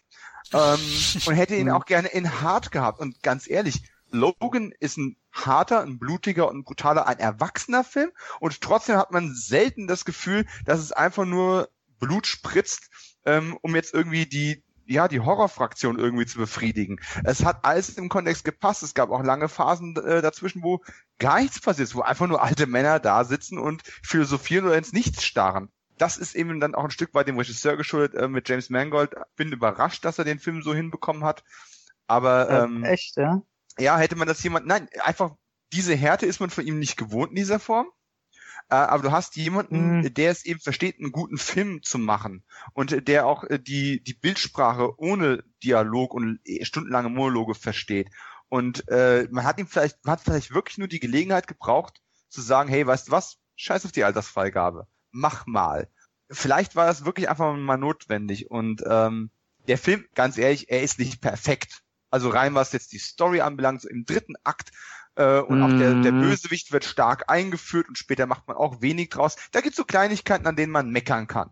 Ja. Aber im Großen und Ganzen ist das mit der beste Film, den ich seit langem gesehen habe. Es ist definitiv eigentlich der beste X-Men, Wolverine, was auch immer Film.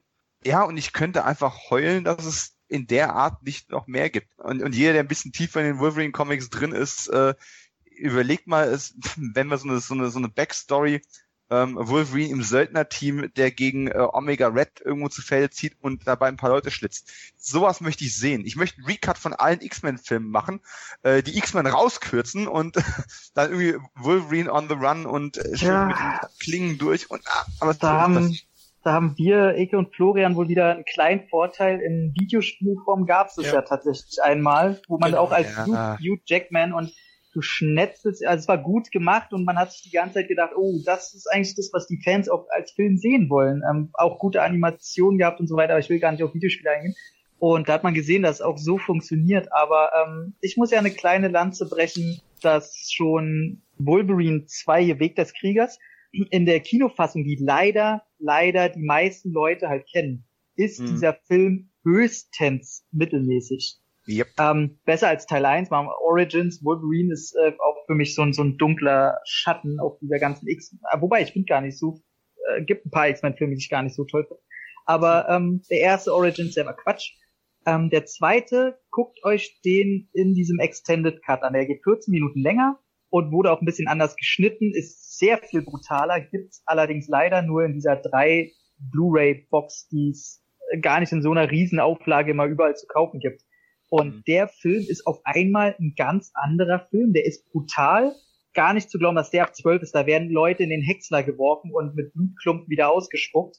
ähm, da gibt's äh, eine ganze Szenenabfolge, die es komplett gar nicht in diese Kinofassung geschafft, wo man wirklich sieht, dass er halt auch Clown benutzt und Leute schnetzelt. Und somit ist der zweite Teil schon ein sehr, sehr guter Weg, wo ich sage, okay, da wusste man schon, wo Mangold hin wollte und einfach schon vom Konzept her nicht durfte. Und deswegen hat mich das komplett nicht überrascht, was er mit Teil 3 machen durfte. Auch hier mit Walk the Line hatte er damals schon einen Film gemacht, wo ich wusste, dass er Drama-Aspekte, äh, da habe ich hundertprozentiges Vertrauen in den.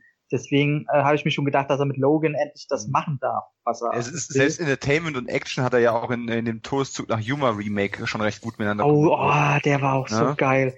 Ähm, und man muss tatsächlich sagen, ich will Flo jetzt erstmal zu Wort kommen lassen dass ähm, bei, was bei Logan, warum der so toll ist. Es gibt Filme, die habe ich in der Vergangenheit vielleicht bewertungstechnisch geiler gefunden. Aber das waren alles so vielleicht kleinere Filme, ähm, die nicht ins Kino kommen und nicht als Blockbuster konzipiert sind, die irgendeinen persönlichen Nerv treffen. Aber Logan ist halt seit sehr langer Zeit einfach mal wirklich ein Blockbuster, der für die Masse gemacht ist. Oh, und der einfach so perfekt funktioniert. Und das schaffen halt diese ganzen jetzt, jetzt will ich es mal überspitzt ausdrücken, diese ganze Marvel-Scheiße. Das ist halt, ja, es funktioniert als Guilty Pleasure, aber persönlich im Herzen trifft mich das Ganze nicht. Auch ein Civil War trifft mich da nicht, so gut das gemacht ist. Und ganz, selbst in Captain America 2 sage ich, ja, das ist gut gemachtes Popcorn-Kino und ich weiß, es funktioniert, ich habe da mein Guilty Pleasure. Aber Logan, der ist auf einer ganz erwachseneren filmischen Art, ist der einfach, das ist was ganz anderes. So, das, das funktioniert einfach.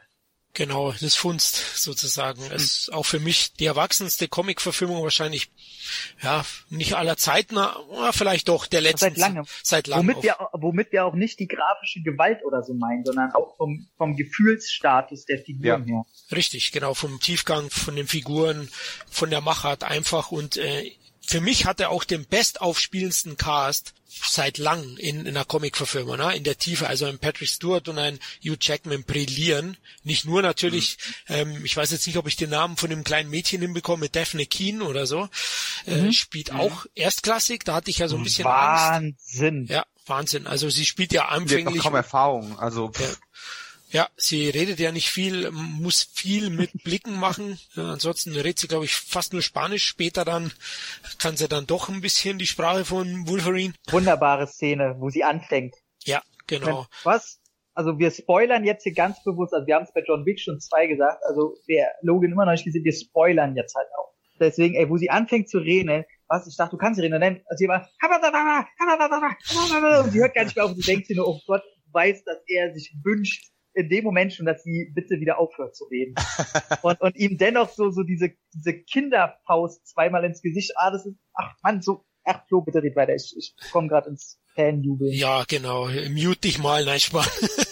nein, du hast ja recht, also ist wirklich auch großartig, also der Cast, Dominik, du hast es erwähnt, fand ich auch so, bei den Schurken gibt's halt ein, kleine Abzüge, auch da, der wird verschenkt, ja, der wird eigentlich mhm. nicht schlecht eingeführt, aber es wird nicht wirklich was draus gemacht am Ende. Aber atmosphärisch ist der Film halt auch eine Bombe, ja. Er kommt ja rüber wie so ein Spätwestern. An manchen Momenten mit diesen alternden Helden, die nochmal auf den letzten Ritt gehen, erinnert er mich ein wenig an Erbarmungslos. Ja. Finde ich. Ja, und, klar. und das, das sieht man deutlich und auch Aronofskis The Wrestler, finde ich, hat so eine, ja, so eine Melancholie drin wie dieser Film ja. eben. Man, man kann halt ganz klar sagen, dass Mengold ähm, sich ganz klar, der wird sich keinen einzelnen Film rausgesucht haben, sondern einfach das Thema auf die Fahne.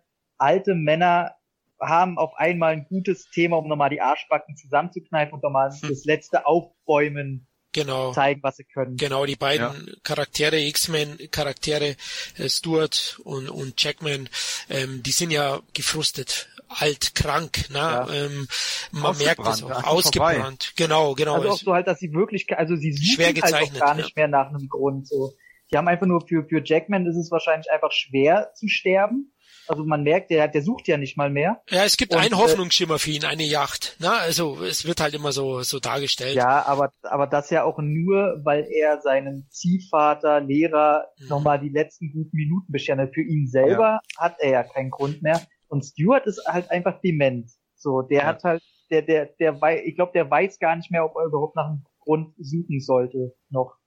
Genau. Sehr mutige Performance übrigens. Ich meine, Patrick Stewart ja. habe ich, äh, als ich ihn kennengelernt habe mit, mit Star Trek damals in den äh, spät 80ern, in den frühen 90ern, war der für mich als Teenager ja schon ein alter Mann mit seinem, mhm. mit seinem grauen Haarkranz.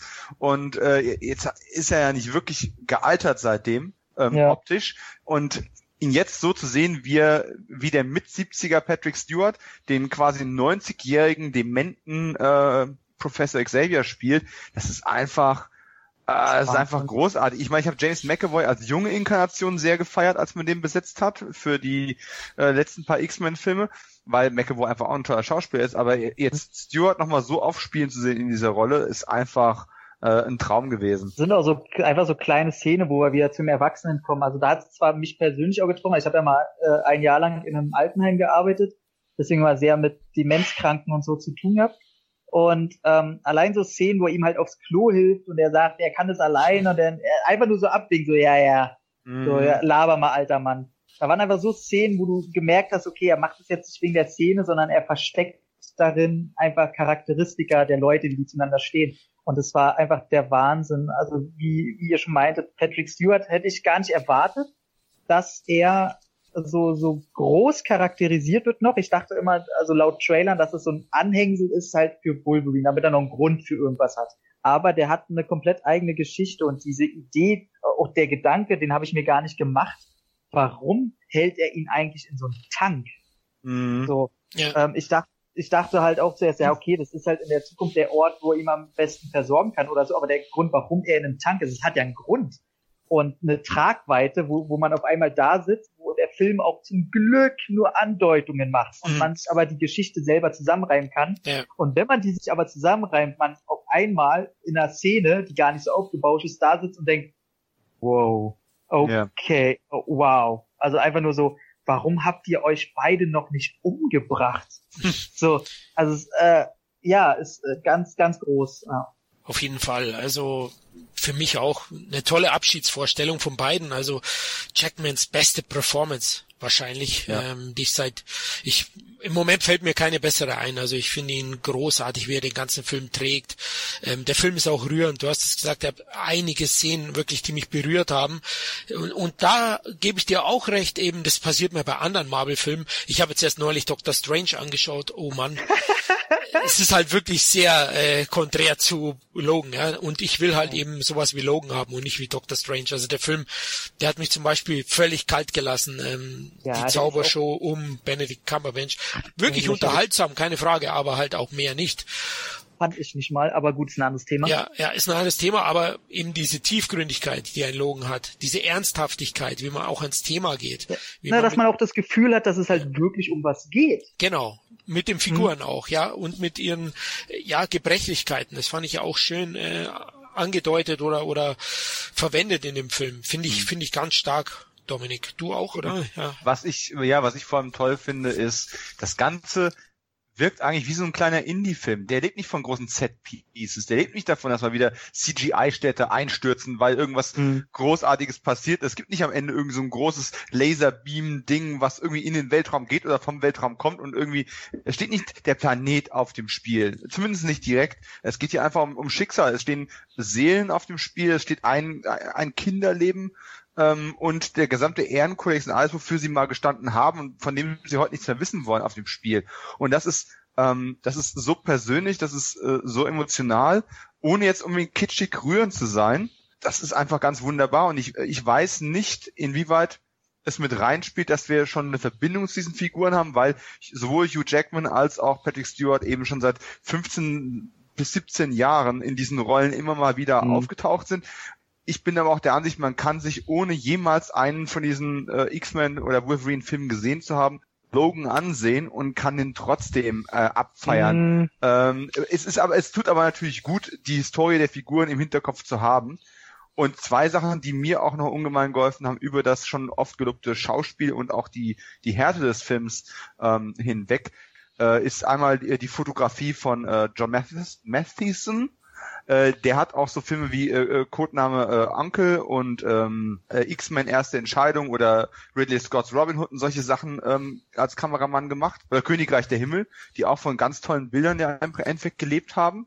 Ja. Ähm, und das andere war auch ähm, Marco Beltramis äh, Score. Der hat jetzt nicht diese großen epischen Themen, die man, die sofort Wiedererkennungswert äh, haben, aber A ist es heutzutage eh nicht mehr Mode und B hat er es einfach trotzdem geschafft, eine sehr ähm, ungewöhnliche und markante Musik zu machen, die einfach auch das, das so gut unterstrichen haben, wie es eben ähm, der Johnny Cash Song im Trailer und im Abspann auch geschafft haben.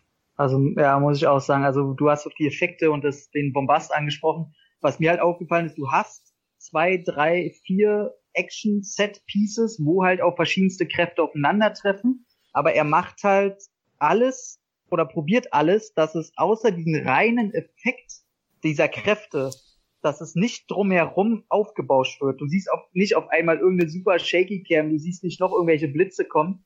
Mich erinnert ist jetzt an die Szene, wo äh, Xavier seinen Anfall hat und ähm, mhm. und er sich halt hinkämpfen muss und man sieht halt, wie er die alle quasi in äh, Mega-Zeitlupe oder wie man das auch immer deuten mag, äh, umbringt. Super. Ähm, wahnsinnig gut und aus dieser Szene hätte man noch, ey, da hätte man weiß ich nicht, da die Kamerafahrt geht noch mal rum und zeigt, du bekommst noch so einen Effekt. Und nein, das braucht der ganze Film nicht. Er ist sehr minimalistisch angelegt mhm. und ohne seinen Bombast zu verlieren. Und das ist halt eine Kraft, ähm, der, die haben auch nicht mega, ich glaube 90 Millionen hatte der Budget oder so. Als Vergleich, der letzte X-Men, dieser Apocalypse hat irgendwie 180 gehabt oder so, glaube ich. Mhm. Und da merkt man einfach, dass gerade diese X-Men-Filme, die leben ja von einer sehr äh, schönen Grundstory diese ganze Affinität um ja das Fremde, diesen Mutanten, was eigentlich um Rassismus geht, diese ganze Debatte, dass der davon lebt und von Charakteren und nicht von den Kräften der Charakteren. Und ich muss auch, ich will sie noch mal ansprechen, diese Daphne Kina. Ich glaube, also ich hasse Kinder in Filmen. Also ich habe so, mit, mit ja. Absicht noch mal eine Pause gelassen. Ich hasse auch im realen Leben sehr oft Kinder tut mir leid, ist mir egal. Aber du warst doch Aber, selbst meins. ja, ich will auch selber Ui. welche haben. Oh, okay. Das, doch, tatsächlich. Ich glaube, die eigenen Kinder sind noch mal was anderes. Nur zum Hassen willst du sie haben. Ja, na, selbstverständlich. Ja, ich habe auch immer eine Entschuldigung, falls irgendwas kaputt geht. ja, genau.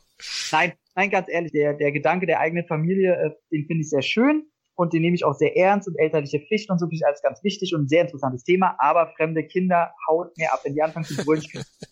Und in Filmen sowieso, weil in Filmen noch das Problem kommt, dass erwachsene Menschen davon schreiben, wie Kinder sich verhalten. Und mhm. das wird einfach, weiß ich nicht, was die 90er gemacht haben, außer vielleicht Steven Spielberg in Jurassic Park, sehr gute Kinder gewesen. Aber zu 90 Prozent funktioniert das einfach nicht, weil es einfach Drecksgehirn sind, die einem auf den Sack gehen.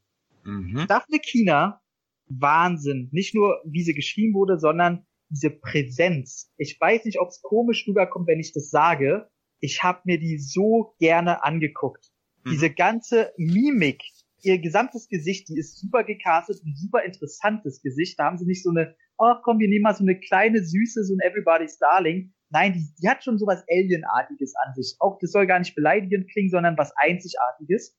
Ihre Mimik ist einfach wunderbar. und ihre schauspielerisches Talent, wenn die abgeht, ich könnte mir jetzt schon einen komplett eigenen Film angucken, wo die einfach nur im Rage-Modus ist und wo ich die einfach nur am, am Tisch sitzen sehe, wo, wo ihr mal kurz so ein glücklicher Moment rausrutscht. Wo ich einfach sage, oh, es ist Mhm. nicht toll, die glücklich zu sehen. Aber jetzt kannst du mal wieder auf die Kacke hauen, Mädel, du bist richtig cool. Und ich Ja. möchte sagen, ich habe noch nie so ein cooles Kind je gesehen. Auch Natalie Portman in Leon, der Profi, ist nicht so cool wie die Kleine in Leon, äh, in, in Logan, wo auch ziemlich viele Ähnlichkeiten zu finden sind, aber gut, ein Killer, der um, sich um eine Kleine kümmert, Ja. Gut, wollen wir jetzt nicht zu viel reininterpretieren, hat einfach Ähnlichkeiten. Aber Wahnsinn. Und ganz, ganz, ich glaube, wenn nicht sogar das größte Plus in diesem Film ist diese Kleine. Und wenn man das noch gerade mal nur aufgreift, der erste Moment, wo sie so richtig glänzen kann, ähm, auch physisch dann später. Ähm, Alter stellt euch mal diese Szene, sie sitzt also an diesem Tisch und mampft ihre Cornflakes in sich rein und dann Ja. kommen die Gegner da rein und sie, sie guckt rüber, aber sie lässt sich ja gar nicht irritieren. Die weiß ja lang vorher, dass die kommen und isst in einer Seelenruhe ihr Müsli da weiter. Und Ja. das hier eins zu eins setzt es in einen Western rein und stellt einen Whisky hin. Das ist der Fremde am Bartresen. Ja, wenn, die, wenn, die, natürlich. wenn die fünf Dorftrottel reinkommen, die glauben, sie können schneller ziehen. Und dass sie auch Hammer. in ihrem ganzen, die haben ja mit Absicht, holen sie da ja gleich den fettesten, dicksten, kräftigsten Blob rein, den du dir vorstellen kannst. äh, und guckt ja nicht mal. Sie guckt nur so ein bisschen mit den Augen nach rechts, ob vielleicht irgendwas überraschen könnte, aber sie weiß ja selber, wie gut sie ist und dass noch nie im Leben jemand da war, vor dem sie Angst haben musste, weil sie weiß, okay, wenn's, dann muss sie mal kurz halt ausholen. Äh, stört sie nur, weil es die Zeit kostet. Das ist das Einzige. Und so kommt sie ja dann raus und wo wir gleich überleiten können, vielleicht zu den grafischen Effekten, kommt Hm. sie raus, was im Trailer sehr schön umspielt wurde, weil man Hm. denkt, man kennt die Szene noch, aber ein Fakt hat man ja nicht gesehen. Sie kommt ein, Spoiler, Spoiler, Spoiler, bla bla bla, sie kommt einfach mal mit dem fucking Kopf raus und, und wirft ihn dem hin und der Blick zu dem Bösewicht, zu der ganzen Gruppe, wo auch übrigens äh, Daniel Bernard wieder dabei ist, falls Mhm, ihr ihn nicht mhm. entdeckt habt. Sehr gut, Dominik. äh, wo ich auch wieder gefragt habe, der, der schleicht sich auch überall rein, ne? weil seine Rolle auch nur ein einzigen Kameramoment da ist. Wollte sagen, mal ein Ähm, bisschen schade, ja. Und sie kommt raus und doch wieder wie so ein kleines, mürrisches Kind. Okay, lasst mich jetzt alle in Ruhe. Ich will spielen und essen. Holt die Krallen raus. Und er sagte, nein, nein. Und du weißt, okay, du hast das Kind verärgert. Du bist am Arsch, Junge. Da sind wir aber auch wieder bei Hundeliebhabern, ne? Das hat so das Gefühl von dem Terrier, der gerade irgendwie einen Schuh zerkaut hat. Ja, und, und, jetzt, und, jetzt, und jetzt noch mit dem Ball kommt und den Ball hinschmeißt, ich will jetzt spielen. Und dann, nein. nein, nein, nein, nein, nein. Aber du hast ihn Aus- schon verärgert. So, du hast ihm schon das Futter nicht gegeben und Ja. Pech gehabt. So, der, der, der Kleine hat Tollwut oder die Kleine hat Tollwut und du hast es verkackt, Junge. Wahnsinn. Und dann äh, lassen wir mal Flo gerne jetzt wieder darüber reden. Oh, der ähm, ist ja auch noch da. ähm, Brutalität in dem Film. Ja, die ist hoch, aber ich würde nicht wie viele Kritiker den Film darauf reduzieren. Ne? Da, da lese ich oft, oh, der grimmigste, blutigste, härteste. Ah. Nein, das ist, das sind gar nicht die Stärken dieses Films. Das gehört Und auch nicht, auch nicht das Überwiegende, also ganz ehrlich. Richtig, genau. Denn die Ernsthaftigkeit, der Film ist ja eine Mischung, du hast es jetzt auch schon vorweggenommen, Tom, so viel großen Bombast bietet der Film nicht. Der ist mehr ein, ein Road-Movie-Drama in der ersten Hälfte und, und geht dann eben zu so einer bisschen Fantasy-Action und diesen Abgesang auf das Comic-Genre. Das finde ich, finde ich fantastisch und ich würde den eben nicht reduzieren auf, rein auf die Gewalt, die sicher da ist und die auch passt im, im Kontext zu, zu der Ernsthaftigkeit der Story, aber inhaltlich ist er einfach verdammt gut und er hat verdammt glaubwürdige Charaktere. Und das, obwohl es Superhelden sind.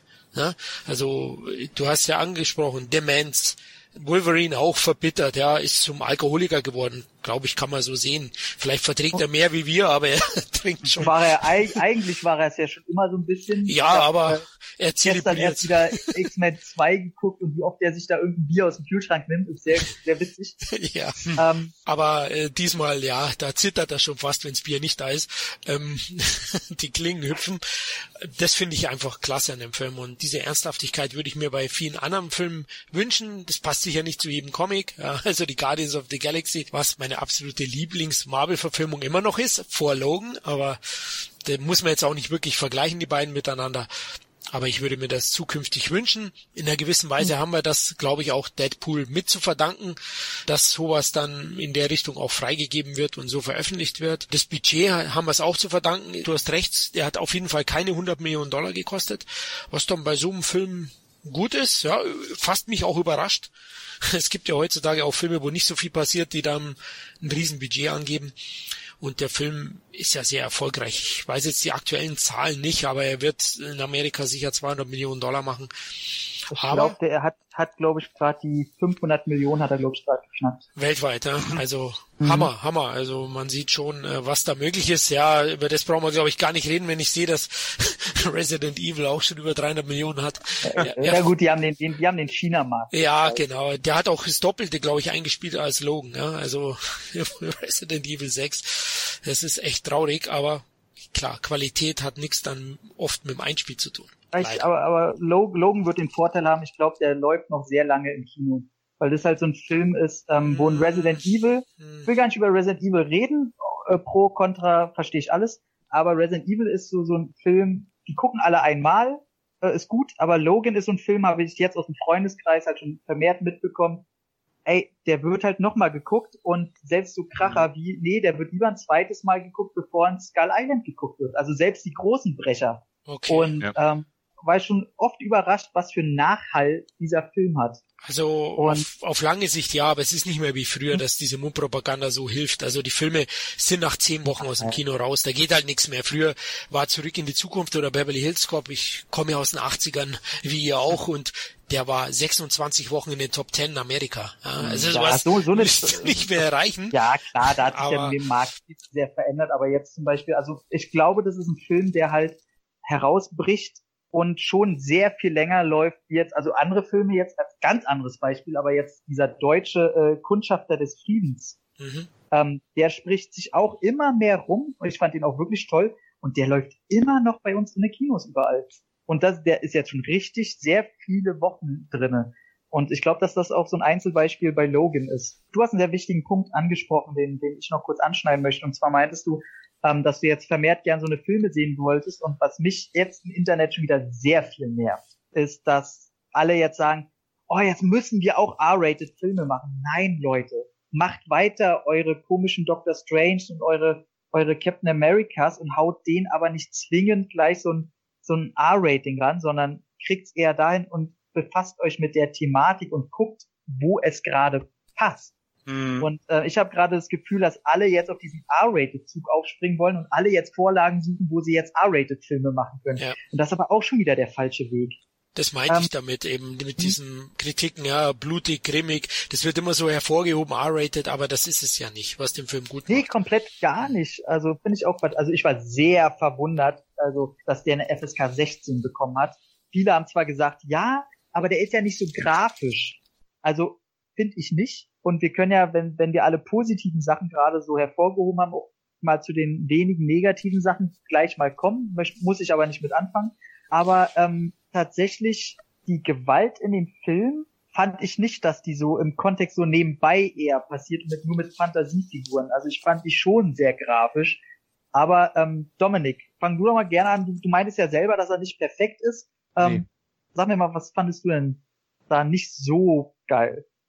Mh, mm, es sind schon harte Spoiler. Also weil diese Sachen, die mir nicht so gefallen haben, die finden sich alle relativ gegen Ende des Films. Äh, es ist ja dann äh, mitten im Film, mitten in ihrem Roadtrip, äh, treffen sie auf eine Familie, mit denen sie dann äh, erstmal noch eine Nacht äh, schön sich sozialisieren das hat viele gestört, fand ich überhaupt nicht schlimm. Ich fand es eine gute Sache, weil man auch mhm. gemerkt hat, dass man, äh, der Professor eben versucht hat, äh, Logan ein Stück weit wieder äh, zu sozialisieren und ihm auch ein Gefühl für Familie ähm, zu, äh, zu zeigen, auch wenn das natürlich ein bisschen fahrlässig ist im Kontext, dass sie auf der Flucht sind. Fand ich alles cool und dann taucht ja nochmal ein neuer Gegenspieler auf, den man gar nicht auf der Agenda hatte, mhm. der auch cool eingeführt wurde aber hätte man nicht zwingend gebraucht, war wahrscheinlich nur dazu gedacht, um ähm, eben auch nochmal ähm, eine Wolverine-Variante in ihrer Blüte zu zeigen und noch roher. Und gegen Ende, ja, da ist es mit dem Timing teilweise ein bisschen, also ab diesem Zeitpunkt, wo diese, wo diese Farm-Episode quasi äh, vorbei ist, da hätte ich mir vom Timing her ein paar Sachen ein bisschen anders gewünscht. Auch die finale Konfrontation, äh, das Ende werde ich jetzt definitiv nicht ansprechen, aber ich hätte mir ähm, da ein paar kleine Änderungen noch gewünscht, mit demselben Resultat wohlgemerkt, aber einfach vom Ablauf her und auch aus dieser, äh, wie auch aus diesem Haupt-Bad Guy äh, mit dem Roboterarm hat man meiner Meinung nach nicht genug gemacht. Wobei Richard E. Grant, ganz ehrlich, hat auch nicht viel Screentime gehabt, aber das war eigentlich sogar recht lustig gewesen. Und auch wie man diese Storyline aufgelöst hat, äh, war eigentlich ein Brüller. Aber wie gesagt, da, da gegen Ende waren so ein paar Sachen, wo ich dachte, nee, auch die letzte Szene von mit mit mit Caliban äh, war so, ja, hat jetzt nicht wirklich viel gebracht, ne? War war ein netter Spruch, war ein schöner Moment, aber hätte man auch irgendwie dramatischer machen können, weil es hat eigentlich nicht, nicht wirklich was gebracht, war umsonst. Ähm, Kleinigkeiten, wirklich Kleinigkeiten. Ich habe dem Film fast eine Höchstwertung gegeben und es ist wirklich nur so ein bisschen äh, Nitpicking da äh, im dritten Akt, wo ich sage, naja, ja, das ist aber auch eine Stilfrage. Ne? Also ich hätte mir auch, äh, es gibt ja auch im Trailer schon zu, schon schön zu sehen, äh, am Ende nochmal auch einen ähm, einen Wolverine mit mit Unterhemd und Krallen, wie man sich das eben wünscht. Ähm, das hätte gern auch noch zwei drei Minuten länger gehen können und mhm. wie es dann danach weitergeht, ah, da also es ist wirklich schwer drüber zu reden, ohne jetzt massiv wirklich. Ey, wir haben gesagt, wir spoilern und Leute ja, auf den Cast, so den, den die den schon gesehen haben, so wenn, dann sollen sie, äh, äh, also, weiß ich nicht. Okay, Doch, ey, lass, alles klar, pass auf. Quatschen, okay, äh, ich hätte persönlich es gerne gesehen, dass er am Ende tatsächlich etwas bewirkt. Und ich meine, klar, er, er schreitet ein zur Rettung ähm, nicht nur äh, seiner, seiner Tochter, sondern eben auch der anderen Kinder. Was im, übrigens, die Kinder waren alle nicht so super nervig, ne? Also ja, das ist ja auch vielleicht eine Aufnahme weniger, mhm. aber die haben auch ihre Kräfte halbwegs sinnvoll eingesetzt und es war auch nicht so kiddie-mäßig. Es war hart an der Grenze. es war kurz davor, so nervige Kinder wieder zu bringen, aber es war okay.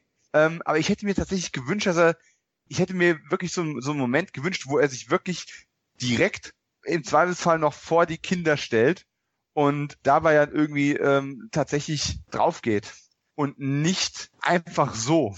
Es passt eigentlich zur Grundstimmung dieses Films, dass wir dieses Überheroische aus der Gleichung rausnehmen. Trotzdem hätte ich mir es als Belohnung am Ende noch gewünscht. Und nichtsdestoweniger endet der Film einfach auf dem perfekten Schlusspunkt. Und äh, was soll ich sagen? Dann, danach kannst du einfach nur so Drop the Mic spielen und äh, Johnny Cash laufen lassen und äh, hoffen, dass der Song noch zwei Minuten geht, damit du nicht feuchte Augen hast, wenn du rausgehst. Und das ist schon, äh, hat schon gepasst. Also wirklich meckern kann man das nicht nennen. Kleinigkeit. Geschmacksfragen. Genau, das ist recht subjektiv. Meine ja. Einschätzung ist sehr ähnlich wie deine. Also auch bei mir ist es so im letzten Viertel, würde ich fast sagen.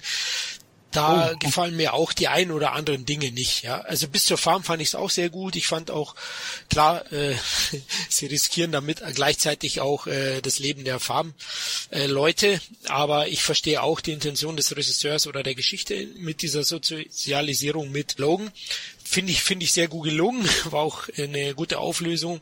Dann am Ende mit dem, mit der großen Schlacht mit den bösen Nachbarn. Da kam ja dann, ähm, ja, spoilern dürfen wir ja jetzt, Tom hat es erlaubt, liebe Hörer, äh, mit, mit dem jungen Logan. Da habe ich auch, es war gut gemacht, ist aber so irgendwie in Hollywood jetzt, äh, merkt man, hey Leute, wir wollen euch jetzt zeigen, es geht. Ja, Also Rogue One, es, es werden immer mehr Filme in die Richtung gedrängt auch. wo der CGI-Effekt einsetzt und Leute verjüngt werden. Fand ich gut gemacht. Es war, man hat es nicht gemerkt, aber irgendwie stößt mir so generell, habe ich so ein bisschen Angst in Zukunft, wie das laufen soll. Hat aber mit Logan jetzt eigentlich wenig zu tun. Aber auch diese Konfrontation im Wald am Ende, ja, da fand ich auch den ein oder anderen Schnitt, die ein oder andere Szene nicht ideal ausgespielt.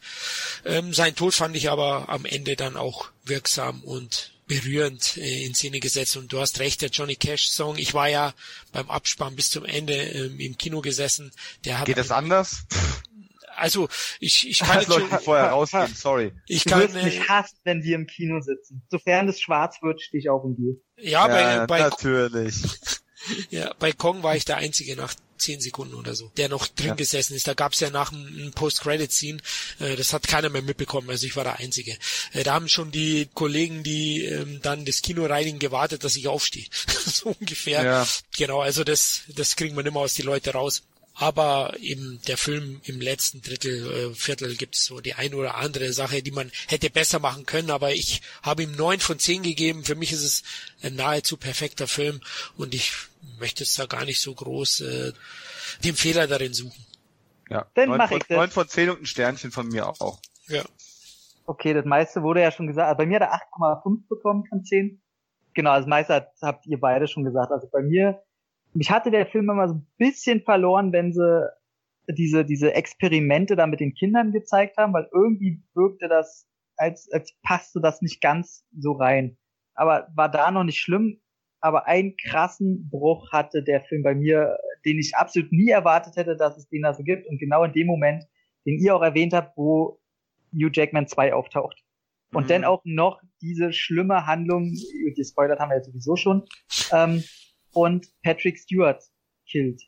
Mhm. Ab dem Moment ich saß da und habe gedacht, was ist das denn jetzt? Oh nee, jetzt kommen die auch noch mit so einem zweiten Hugh Jackman, der gegen ihn fand ich so scheiße, dass der fast meine kompletten 1,5 Punkte Abzug von der 10 bedeutet, weil ich es so dämlich fand.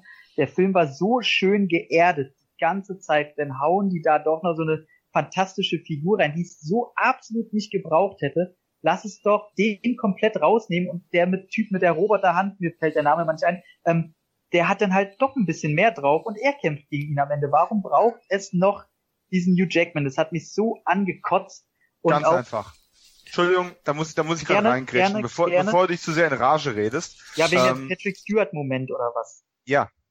Das war der, das, das, das, nein, das war, das war der Moment, ähm, der für mich diese, diese Wolverine 2 Geschichte überhaupt gerechtfertigt hat. Mhm. Weil das war, das war der Offenbarungsmoment, in dem sich Charles seiner selbst und seiner Handlung und seiner, seiner Vergangenheit bewusst geworden ist in der Gefahr und der Lebenssituation. Er legt seine Beichte ab. Er denkt, er legt seine Beichte für einen, für einen Sohn, einen metaphorischen ab und wird dann erstochen. Und erst dann realisierst du wirklich, dass er es eben im Prinzip nicht ist. Und er, und ich hatte schon gesagt, verdammt, wenn der jetzt stirbt, bevor er realisiert, dass es nicht der gewesen ist. Wenn das das letzte Bild ist, was er mitnehmen muss, ist es ein so bitteres Ende für diese Figur, ähm, wie es bitterer nicht sein könnte, gerade in dem Moment, wo sie versuchen, diesen Familiensinn wieder zu reaktivieren. Das war der Moment, der, der war hart, es war ein harter Schlag, aber der hat's für mich tatsächlich, das war der, der gute Moment. Ich hatte dann eher später mit diesem, oh, wir haben hier noch ein wildes Tier, der kann jetzt gar nicht sprechen und äh, hat irgendwie noch äh, verfärbte Augen, das man noch unterscheiden kann. ja, da willst du mir aber erzählen, dass nicht einfach der, der andere Böse im, im Halbschatten in dem Sessel hätte sitzen können und er denkt natürlich trotzdem, dass da Logan sitzt und dann hätte er dieselbe Szene gehabt und dann kommt der andere und bringt ihn um. Warum eine komplett neue Weil es, kein, weil es keine, weil es nicht Krallen in die Brust gewesen wären. Ja, nee, das fand ich dumm. Gilt auch für mich komplett nicht als Entschuldigung. Also weil ich den Charakter halt auch so dämlich kacke fand. Ähm, wenn denn, da hätten sie vielleicht einen Formwandler wie Mystique noch nehmen sollen oder sowas aber einen zweiten Hugh Jackman, das fand ich so dämlich einfach. Ähm, dann muss ich tatsächlich sagen, dass mich die Gewalt zum Ende hin ein bisschen ermüdet hat.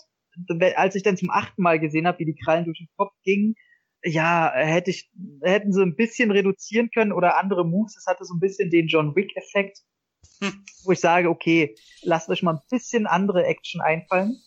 Das war okay, das wäre das kleinste Problem gewesen, aber das Schlimmste war für mich tatsächlich das letzte ja, wobei ab dem Moment, wo man die Rasselbande miterlebt. Also die, die anderen Kiddies, das war für mich so wie, okay, du hast hier so grau schattierte Figuren in einer grauen Welt und alles ist irgendwie so ein bisschen melancholisch, depressiv. Und auf einmal treffen wir auf bunte Kids. Hey, so irgendwie ein bisschen sehr überspitzt und ja, es waren quasi wieder, ja, jetzt werden die, die neuesten jungen X-Men ein bisschen eingeführt, äh, ah, das hätte ich alles nicht gebraucht. Das war so ein bisschen, die hatten für mich auch keinen Charakter, das waren so für mich so Nullgesichter, alle Kiddies da. Das war der Mad Max Thunderdome-Effekt. Ja, habe ich noch nicht gesehen, aber ich glaube, ich weiß perfekt genau, was du meinst. Und es war so, äh, warum müssen die ihre Kräfte nochmal zeigen? Das fand ich auch blöd, auch wie denn der äh, Roboterhand-Bösewicht da denn niedergemacht wird. Ja, eine nette Idee, alle auf einmal, juhu, haben wir noch mal ein bisschen Budenzauber fand ich alles kacke. ähm, ja, aber, aber, aber ganz ehrlich, hätten die, äh, das sind alles im Labor gezüchtete Kinder gewesen, ähm, die quasi die nächste Evolutionsstufe der Mutanten irgendwo darstellen. Ja, Wenn die am Ende gejagt und konfrontiert werden und hätten ihre Kräfte nicht eingesetzt, hättest du dich auch beschwert. Und zwar zu Recht. Äh, weil Warum wehren die sich nicht? Es kommt darauf an, wie, es inszeniert wird. Es hätte ja sein können, die, die werden gejagt und dann kommt, sagen die einmal, okay, bis hier und Ende ist reicht und dann hätten die halt so einen Rage-Modus gehabt wie die kleine, bei der funktioniert's ja auch. Die nimmst du einfach nur wahr wie, okay, jetzt zeigen wir mal eine Handlung von denen, wo sie mal kurz nochmal alle zeigen dürfen, was jeder so für Effekte hat. Fand ich äh, unglücklich inszeniert und auch nicht gut. Und tatsächlich, und das finde ich das Traurigste an dem Film, und jetzt nochmal dicker Spoiler, wie du auch schon meintest, die Art und Weise, wie Wolverine stirbt, mhm. fand ich wahnsinnig unglücklich inszeniert und da sind mir eher die Tränen gekommen, weil mir nicht die Tränen gekommen sind. Ja, ähm, ja, ja. Der, hat, der hat kein Held, das war kein Heldenmoment. Er stirbt, ja. den ich eh schon lächerlich finde, diesen zweiten Wolverine-Hansel da, ähm, wird er da einfach so billig auf dem Baumstumpf da, bla. Und es war kein Opfer. Genau. Und der Daddy-Moment hat bei mir null funktioniert. Die hätten oh. vorher, nein, die hätten einen Moment haben müssen vorher schon, wo ihm irgendwo, und wenn er nur ganz toll auf sie guckt und einen kleinen Moment vorher schon hat, wo ihm klar wird, oh scheiße, die Kleine bedeutet mir so viel wie meine Tochter, die sie ja biologisch sogar ist. Aber sind wir mal ehrlich, dass sie die Tochter ist, ist eher, naja, ist ein, trotzdem bleibt ein Genexperiment. Aber in dem Moment, wo sie dann sagt, Daddy, ich, diesen Daddy-Moment hätte ich mir einfach in einer anderen Situation gewünscht. Der hat da noch nicht funktioniert und dass er dann noch sagt, oh, jetzt weiß ich, wie sich das anfühlt. Ach komm, nee, funktioniert nicht. Aber Ah, subtil. Äh, ganz, subtil, stopp, stopp, stopp, stopp. Ich hätte das auch eher genommen mit, jetzt weiß ich, wie sich das anfühlt, sterben. Die eine Sache, die er nie konnte. Genau. Ich hatte das, das gar nicht auf das Kind bezogen. Ich, hab, ich beziehe den Ach Satz so. tatsächlich darauf, dass er sagt, das war jetzt seine letzten Worte, er stirbt, sein, sein Körper, seine Organe versagen endgültig und er wacht nicht gleich wieder auf. Nee. Äh, ich habe ich hab das gar nicht auf die Tochter bezogen. Also ich habe, weil gerade äh, äh, hier Xavier, der sagt doch noch in dem Haus, das Wichtige ist, worauf es ankommt, Familie und dass du dich da und so. Deswegen habe ich gedacht, dass er, dass er sich da in Anführungszeichen freut, dass er Xavier auch noch dem beikommen konnte und jetzt weiß, wie es ist, Familie zu haben. Interessant. Um, ja, aber, aber, aber witzig, aber bestätigt ja nur die Situation, dass es unglücklich inszeniert ist, weil es hm. nicht klar ist. Aber jetzt, ja. wo du sagst, hey, vielleicht doch so. Aber trotzdem, und da ist der geilste Moment, wo ich dem Film dann wieder gesagt habe, okay, hast du mich trotzdem, weil mir sind Tränen gekommen in dem Moment, wo sie das Kreuz umstellt. Ja. Yeah. Ey, ohne Scheiß, ich habe gesagt, das ist genau der Zauber, den ich in der vorigen emotionalen Situation gesucht habe. Ja. Yeah. Und das auch nur ein paar Sekunden später, was auch schon wieder ein bisschen unglücklich macht, weil ich immer noch sauer war, weil es da nicht geklappt hat. Hm. Aber sie dreht das Ding um. Ey, ich habe Gänsehaut gekriegt. Ich, ey, mir sind die Tränen. Ich, ohne Scheiß, wenn ich jetzt wieder dran denke, ey. Ich yes, baby, Gänsehaut. Sich zu heulen. Das Komm, wein. Auch dachte, meine Arme, Bruder. Ey, wirklich, ich dachte mir jetzt so, ey, oh, ey, das ist gerade, wow, ey, da ist ja Titanic gar nichts gegen, ey. das war so, boah. Das war auch mein Tränenmoment, ja. So, so wenn, wenn Männer heulen, dann wird in Zukunft der Moment kommen, wo ich sage, hier, Wolverine. Aber ich finde äh, zum Beispiel den Tod äh, von ihm, das hat aber zum Gesamtkonstrukt äh, des Films schon gepasst. Also das Geerdete, ja, der nicht große Heldentod. Meine Frage, bevor wir weitergehen und von dem Thema abkommen. Seht ihr auch so, in Wolverine, Weg des Kriegers, sagt die Asiatin, ich sehe dich sterben äh, mit deinem Herz in der Hand. Seht ihr das so, dass Mangold das beachtet hat und das Herz wird als metaphorisch für sein Kind benutzt? Boah. Weil er trägt, er hat ja die Hand von der Kleinen in der Hand. Mhm. Ja, das ist aber wieder weit, äh, ja? weit konstruiert. ja, ich, ich, okay. glücklicher Zufall würde ich auch eher auch sagen. Eher, ja, würde ich. Weil er weiß, da habe ich mich gefragt, oh, gibt's da im Englischen irgendwie so ein Wort gebraucht, dass man, also dass es ähm, da irgendwie so ein Wortspiel gibt mit Heart und ähm, Kind und weiß ich nicht was, was wir im Deutschen nicht ganz so mitkriegen und wo das denn vielleicht doch passt, dass das gemeint war oder so. Aber gut, vielleicht auch einfach nur weit hergekommen. Ist vom selben Regisseur, also deswegen wäre nicht Quatsch, dass er noch daran gedacht hat. So. Ja, aber ich, ich, ich denke nicht, dass die Story schon so weit definiert ähm, nee, nee, das gar nicht. 2012 oder 2013 fertig war. Du meinst, ob er sich zurückbesonnen hat, ganz verdammt, ich möchte, dass er am Ende noch ihre Hand irgendwo hält. Ja, dass es einfach vielleicht Denkbar, doch ja. Sinn, Sinn, macht, was sie im zweiten Teil gesagt hat, dass mm. ihm das mhm. irgendwie eingefallen ist, ja. Ja, ich denke. Und dass man, dass man dann so sagen kann, wieder, ah, so war das gemeint weil man sich ja im zweiten Teil auch aufregen könnte, ey, du bist doch gar nicht gestorben. Warum sagt sie das denn, dass sie das gesehen hat? Die liegt doch sonst immer richtig. Also ich bin mir nicht sicher, ob das wirklich bedacht wurde. Ja, Florian, wenn du einfach kein Freund sein willst, der unterstützt, ist okay. Weißt? Sorry, aber aber ich James Mangold wird dich jetzt entfreunden auf Facebook. Das kann, kann gut sein, aber ich denke ja generell immer, dass ein bisschen zu viel im Film hinein interpretiert wird. Ja, ja. ja das stimmt. Immer. Bin Würde ich auch sagen. großer Freund von tatsächlich immer.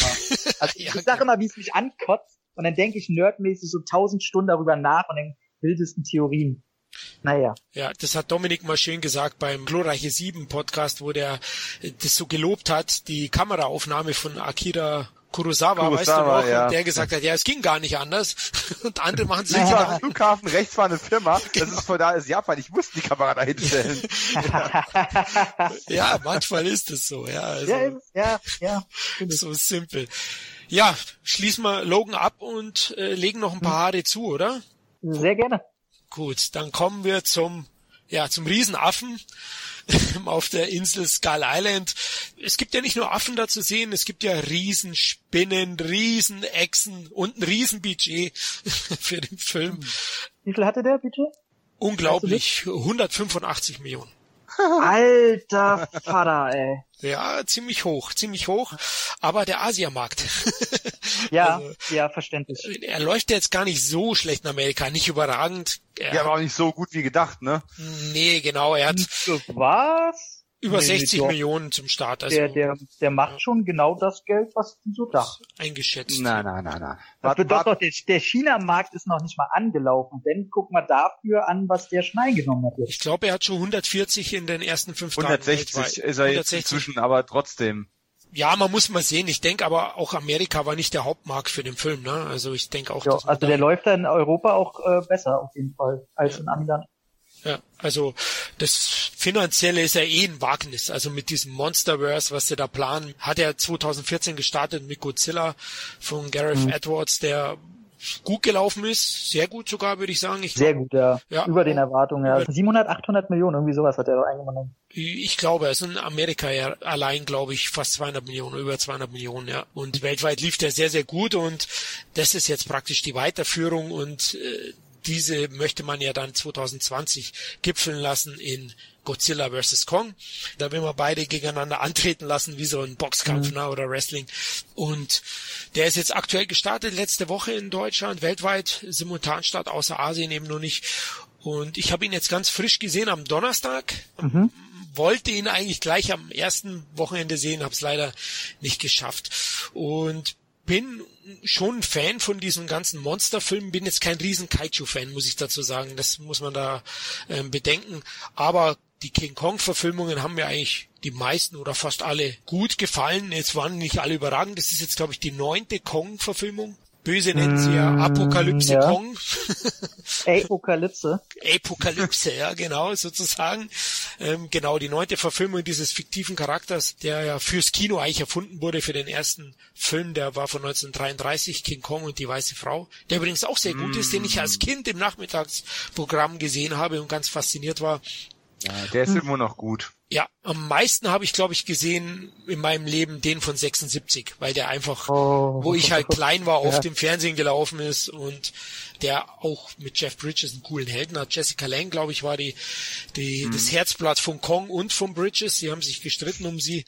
Am Ende haben sie einen flotten Dreier hingelegt und dank Boah, wo zu sehen? Nein, das, der ist, das ist der Extended Cut. Der ist nie Da haben, veröffentlicht worden. da haben sich gerade so die Ohren aufgestellt. Was? So, Gott. Gibt's hier irgendwo kranke Scheiße in der Welt, die ich nicht kenne? Was ist hier los? Da gibt's bestimmt irgendwas. Ja, auf jeden Fall. Äh, Tom, du hast ihn ja schon ein bisschen länger gesehen, den Skull Island. Wie war deine Erwartung generell erstmal vorab? In der Vorfreude Äh, waren wir ja Genau, gespalten. Vorfreude-Cast habe ich ja schon gesagt. Also ähm, der Trailer war für mich, ich glaube, der beste Trailer vom letzten Jahr. Ja, doch. der Doch, erste Trailer, oder? Der erste Trailer, muss man dazu sagen, oder? Ja, genau, schon, genau. ja. Ich fand allerdings auch, ähm, ich habe immer negative Stimmen gehört, dass viele den zweiten Trailer und so dann nicht mehr so toll finden, kann ich nicht unterschreiben, weil die Leute ja im ersten, wie du schon meintest, ähm, auf dieses Apokalypse Now äh, Grundthema so ein bisschen eingeht und ich wusste schon von Anfang an, dass das wird so nicht. So und dass der zweite dann sehr viel Popcornartiger war, äh, ja, war keine Überraschung. Und habe mir im Vorfeld die Kongs nochmal angeguckt, oder was heißt die Kongs? Ich habe mir den 33er zum ersten Mal angeguckt. Ähm, schwierig, wenn man ihn heute natürlich zum ersten Mal sieht. Ähm, hat, Ja, das hat ist mich- klar, ja. ah, ja, er hat mich nicht mehr so gekriegt. Ähm, war, fand ich so, ja, nicht so unterhaltsam einfach, weil der, aber was an dem reinen Alter des Films liegt. Ich möchte damit gar nicht irgendwie unterschreiben, dass der absolut nicht seinen Meisterstatus verdient. War auch übrigens der erste Film, für den überhaupt ein eigener Soundtrack und Score komponiert wurde Mhm. in der Geschichte des Films. Und dann habe ich tatsächlich den, den 76er Kong nochmal geguckt und muss ja sagen, äh, meine Güte, Jessica Lang, ne? Ey, meine Fresse, die geht mir seit drei, vier Tagen gar nicht mehr auf den Kopf. Wahrscheinlich wie früher schon als Kind. Ich habe den als Kind schon gesehen. Und äh, puh, meine Ja. Fresse, ne? Ey, müssen wir jetzt hier mal eine Minute zelebrieren. Jessica Lang, auch heute noch, äh, entschuldigt den Wortgebrauch, aber ist die hottest Milf on Earth neben Susan Sarandon. Und, es ist eigentlich, eigentlich ist es die Mutter der Milfs schon. es ist die Also, Mutter der Milfs. Die ist Mutter der Milf. Milfs. Ey, wirklich, ich, die, die könnte, die dürfte mich heute noch als Toyboy einkaufen. Ich bin bei ihr auf jeden Fall sehr billig. Ähm, und kann Kong da auch absolut verstehen. Aber man muss auch sagen, ich hätte sonst gesagt, äh, sie nimmt sich da so einen bärtigen Lulatsch, aber Jeff Bridges ist auch eine ziemlich coole Sau. Damals schon. Von daher kann ich da alle Parteien verstehen und fand, muss auch sagen, der 76er ist nur dann scheiße, wenn Kong auftaucht, weil der schlecht gealtert ist ähm, dieser Mann im Kostüm und mit seinen sehr männlichen Charakteristikern, was seine Blicke und Handlungen manchmal angeht, da sage ich mir, das ist kein Tier, das ist ein Mann im Kostüm. ähm, allerdings ist alles andere wahnsinnig gut gefilmt und ein schöner Abenteuerfilm. Peter Jackson, große Liebe bis heute noch, die Verfilmung. Finde ich immer noch der schönste Kong. So, und das alles zusammengepackt. Ich fand auch den Godzilla-Film zwischen gut und sehr gut und bin auch ein Kaiju-Fan. Problem ist, bis heute gibt's keinen guten amerikanischen Kaiju-Film. Oder keinen richtig guten, wo ich jetzt sagen würde, ah, das geht doch, Leute. Pacific Rim, so eine Scheiße. Ich weiß, ihr seid, ich glaube, Florian, Ja, Okay. äh, mal wieder ein Thema für einen anderen Cast, glaube ich, weil sonst werde ich dich jetzt zerfetzen. ich weiß, aber ich hab's probiert, auch äh, dir zuliebe. Ich habe den letztens nochmal angemacht, weil ich, ich mag eigentlich deinen Geschmack und ähm, ich hab's probiert, ich hab's jetzt zum dritten Mal probiert. Ich habe ihn beim ersten Mal zu Ende geguckt, das zweite Mal musste ich ausmachen nach 20 Minuten, diesmal musste ich ausmachen nach 30 Minuten. So eine gequälte Scheiße. Dir fehlt's Ähm. einfach an Steherqualitäten, ich merke schon. Also gut, ich habe mich schon bei äh, hier Jessica Lang ausgelassen. ähm, ja, okay. und hatte mich äh, einfach trotzdem sehr gefreut, weil der Trailer war toll. Ich bin nicht der größte Kong-Fan, noch nie gewesen, weil ich immer die, ich verstehe Godzilla, aber ich verstehe Kong einfach als Charakter nicht wirklich. Warum ist der da? Warum ist da ein Riesenaffe? So wu- wurde nie erklärt. Und äh, bei dem Film stört's mich tatsächlich, dass nie geklärt wurde. Hab den dann geguckt und meine Fresse Jetzt komm. ganz ehrlich, es war, also glaub, die größte Enttäuschung. Also auf jeden Fall, die ich dieses Jahr hatte. ja, Und der erste Film dieses Jahr, wo ich fast rausgegangen wäre. Weil der Oh. mich von, äh, und tatsächlich ist das keine Übertreibung von Sekunde eins fand ich diesen Film scheiße. Also es fängt an bei diesen, es hat eine, halt eine Pre-Sequenz, wo zwei Helikopterpiloten abstürzen in den Sand. Das spielt in den 40ern Zweiter Ja, Weltkrieg. genau. Japanischer und amerikanischer Pilot. Ey, boah, dieser Himmel, der sieht so CGI aus. Die erste Maschine stürzt ab. Der Maßstab zur Wüste sieht schon irgendwie falsch aus. Das Feuer, was von dem Flugzeug hochgeht, sieht scheiße aus. Dann kommen die Beine von dem Helikopter, die aufkommen, der mit dem äh, äh, Fallschirm sich vorher rausgeschossen hat. Zeig mir mal einen Fallschirm aus dem Zweiten Weltkrieg, wo jemand einfach so mit den Beinen so pock auf dem Boden steht und weiterlaufen kann. Der hätte sich beide Beine gebrochen. So, dann kommt die zweite Maschine runter, die im Maßstab zur ersten Maschine schon völlig komisch aussieht. Dann sind die beiden so fit, dass die sofort aufeinander losgehen. Der erste hätte sich die Beine gebrochen, der zweite wäre auch nicht so fit. okay. Kann ich kurz einhaken? Also Ja, da bin ich sogar auf deiner Seite in dem Moment, weil das hat mich auch ganz kurz rausgebracht, gleich zu Beginn. Hat für mich sehr, sehr künstlich und unecht gewirkt. Andererseits Genau. sieht man auch, also das direkte Aufeinander losgehen, was du gerade erwähnst, das ist eigentlich typisch für den ganzen Film, denn der verliert nirgends viel Zeit. Also das, das fand ja ich gar nicht mal so schlecht, aber da kommen wir danach dazu. Nur mal kurz jetzt so auch- zum Anfang. freue freu ich mich auch schon sehr gleich sehr Ja. gerne auf die Diskussion, weil da irgendwo diese Grauzone sein muss, wo es dir noch gefällt und mir nicht. Genau, also vielleicht können weil- wir die heute rauskristallisieren. Sehr, sehr, sehr gerne, Ja. weil, weil ich, ich muss noch kurz das weiter äh, ausstaffieren. Gerne. So, und dann ging das, ging das halt so weiter, dass die beide aufeinander los waren und auf dieser Klippe stehen. Die, die Szene, die berühmte, die auch aus dem Trailer ist, wo die beiden aufeinander sich streiten und der große Kong-Kopf von hinten kommt. So, erstens, in der Szene Kongs Kopf, CGI, scheiße. Dann der äh, Greenscreen, das man vorne sieht, ja vorne dieses kleine Stück Fels, ja, das ist die Location, was sie gebaut haben. Im Hintergrund alles natürlich unecht. Und diese, dieser ganze CGI-Einsatz, diese drei, vier Ebenen oder noch mehr Ebenen liest, da brauchst alles brutal scheiße aus. Ich habe gedacht, und dann kam nämlich der Moment, bevor Kong kam, dachte ich, nee, nee, nee, der Film ist smarter.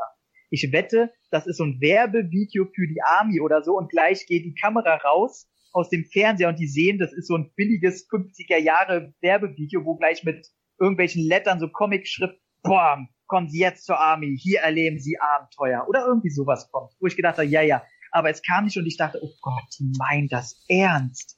Ach du Scheiße. Und dann kam Schlag auf Schlag. Dann kommt Szene nach Szene, null Charakterisierung. Einfach nur, oh, jetzt wird eingeführt, dass Tom Hiddleston ein krasser Typ ist. Dann, oh, jetzt wird eingefügt, dass Goodman hier dieser verwirrte Professor ist. Die oh, Billardszene, ja. Okay, die ja, hat mich auch ein bisschen so geärgert, ja. Die war einfach dumm. Ja. Dann Brie Larsons Charakter. Oh, hier ist also dieses moralische Gewissen, die da mitfahren will und zeigen will, dass, dass, dass die alle ganz böse sind und sie nur fotografiert und Krieg böse ist. Ja, ja, ja. So. Dann Samuel Jackson Charakter, dieser möchte gern Captain Ahab. Dann es geht immer so weiter Schlag für Schlag. Diese ganze, ich liebe Samuel L. Jackson. Ja, Samuel L. Jackson ey, ich blas den Typ ein, so cool ist der. Hey, der so. Stare Down mit Kong zwischen dem Feuer, die Blicke, mm, fand ich ja, eine der starken mal, Momente. Tom. Nein, lass mich Tom, letzten, du, du bist nein, der, ein bist der Typ aus Hateful Eight. Ein Eight. Im Rückblick. Und lass mich einen letzten Punkt noch. Und dann hat er mich schlussendlich verloren, wo ich dachte, okay, jetzt wird er aber cool bestimmt, wenn sie auf die Insel kommen. Diese ganze Helikopter-Szene, so eine schlechte CGI-Scheiße habe ich selten erlebt. Ganz ehrlich. Und da habe ich mich zurückgelebt und habe gesagt, okay, ich finde den Film scheiße. Mal gucken, wo ich mir jetzt noch die wenigen positiven Aspekte rausfingern kann. Davon gab's ein, zwei Kleinigkeiten, aber der Film ist scheiße. Color Grading aus der Hölle. So. Jetzt für mich die Frage, Tom, ganz kurz, für mich erstmal die Frage, der Film nimmt sich aus meiner Sicht nicht wirklich immer ernst. Du denkst, er nimmt sich immer ernst?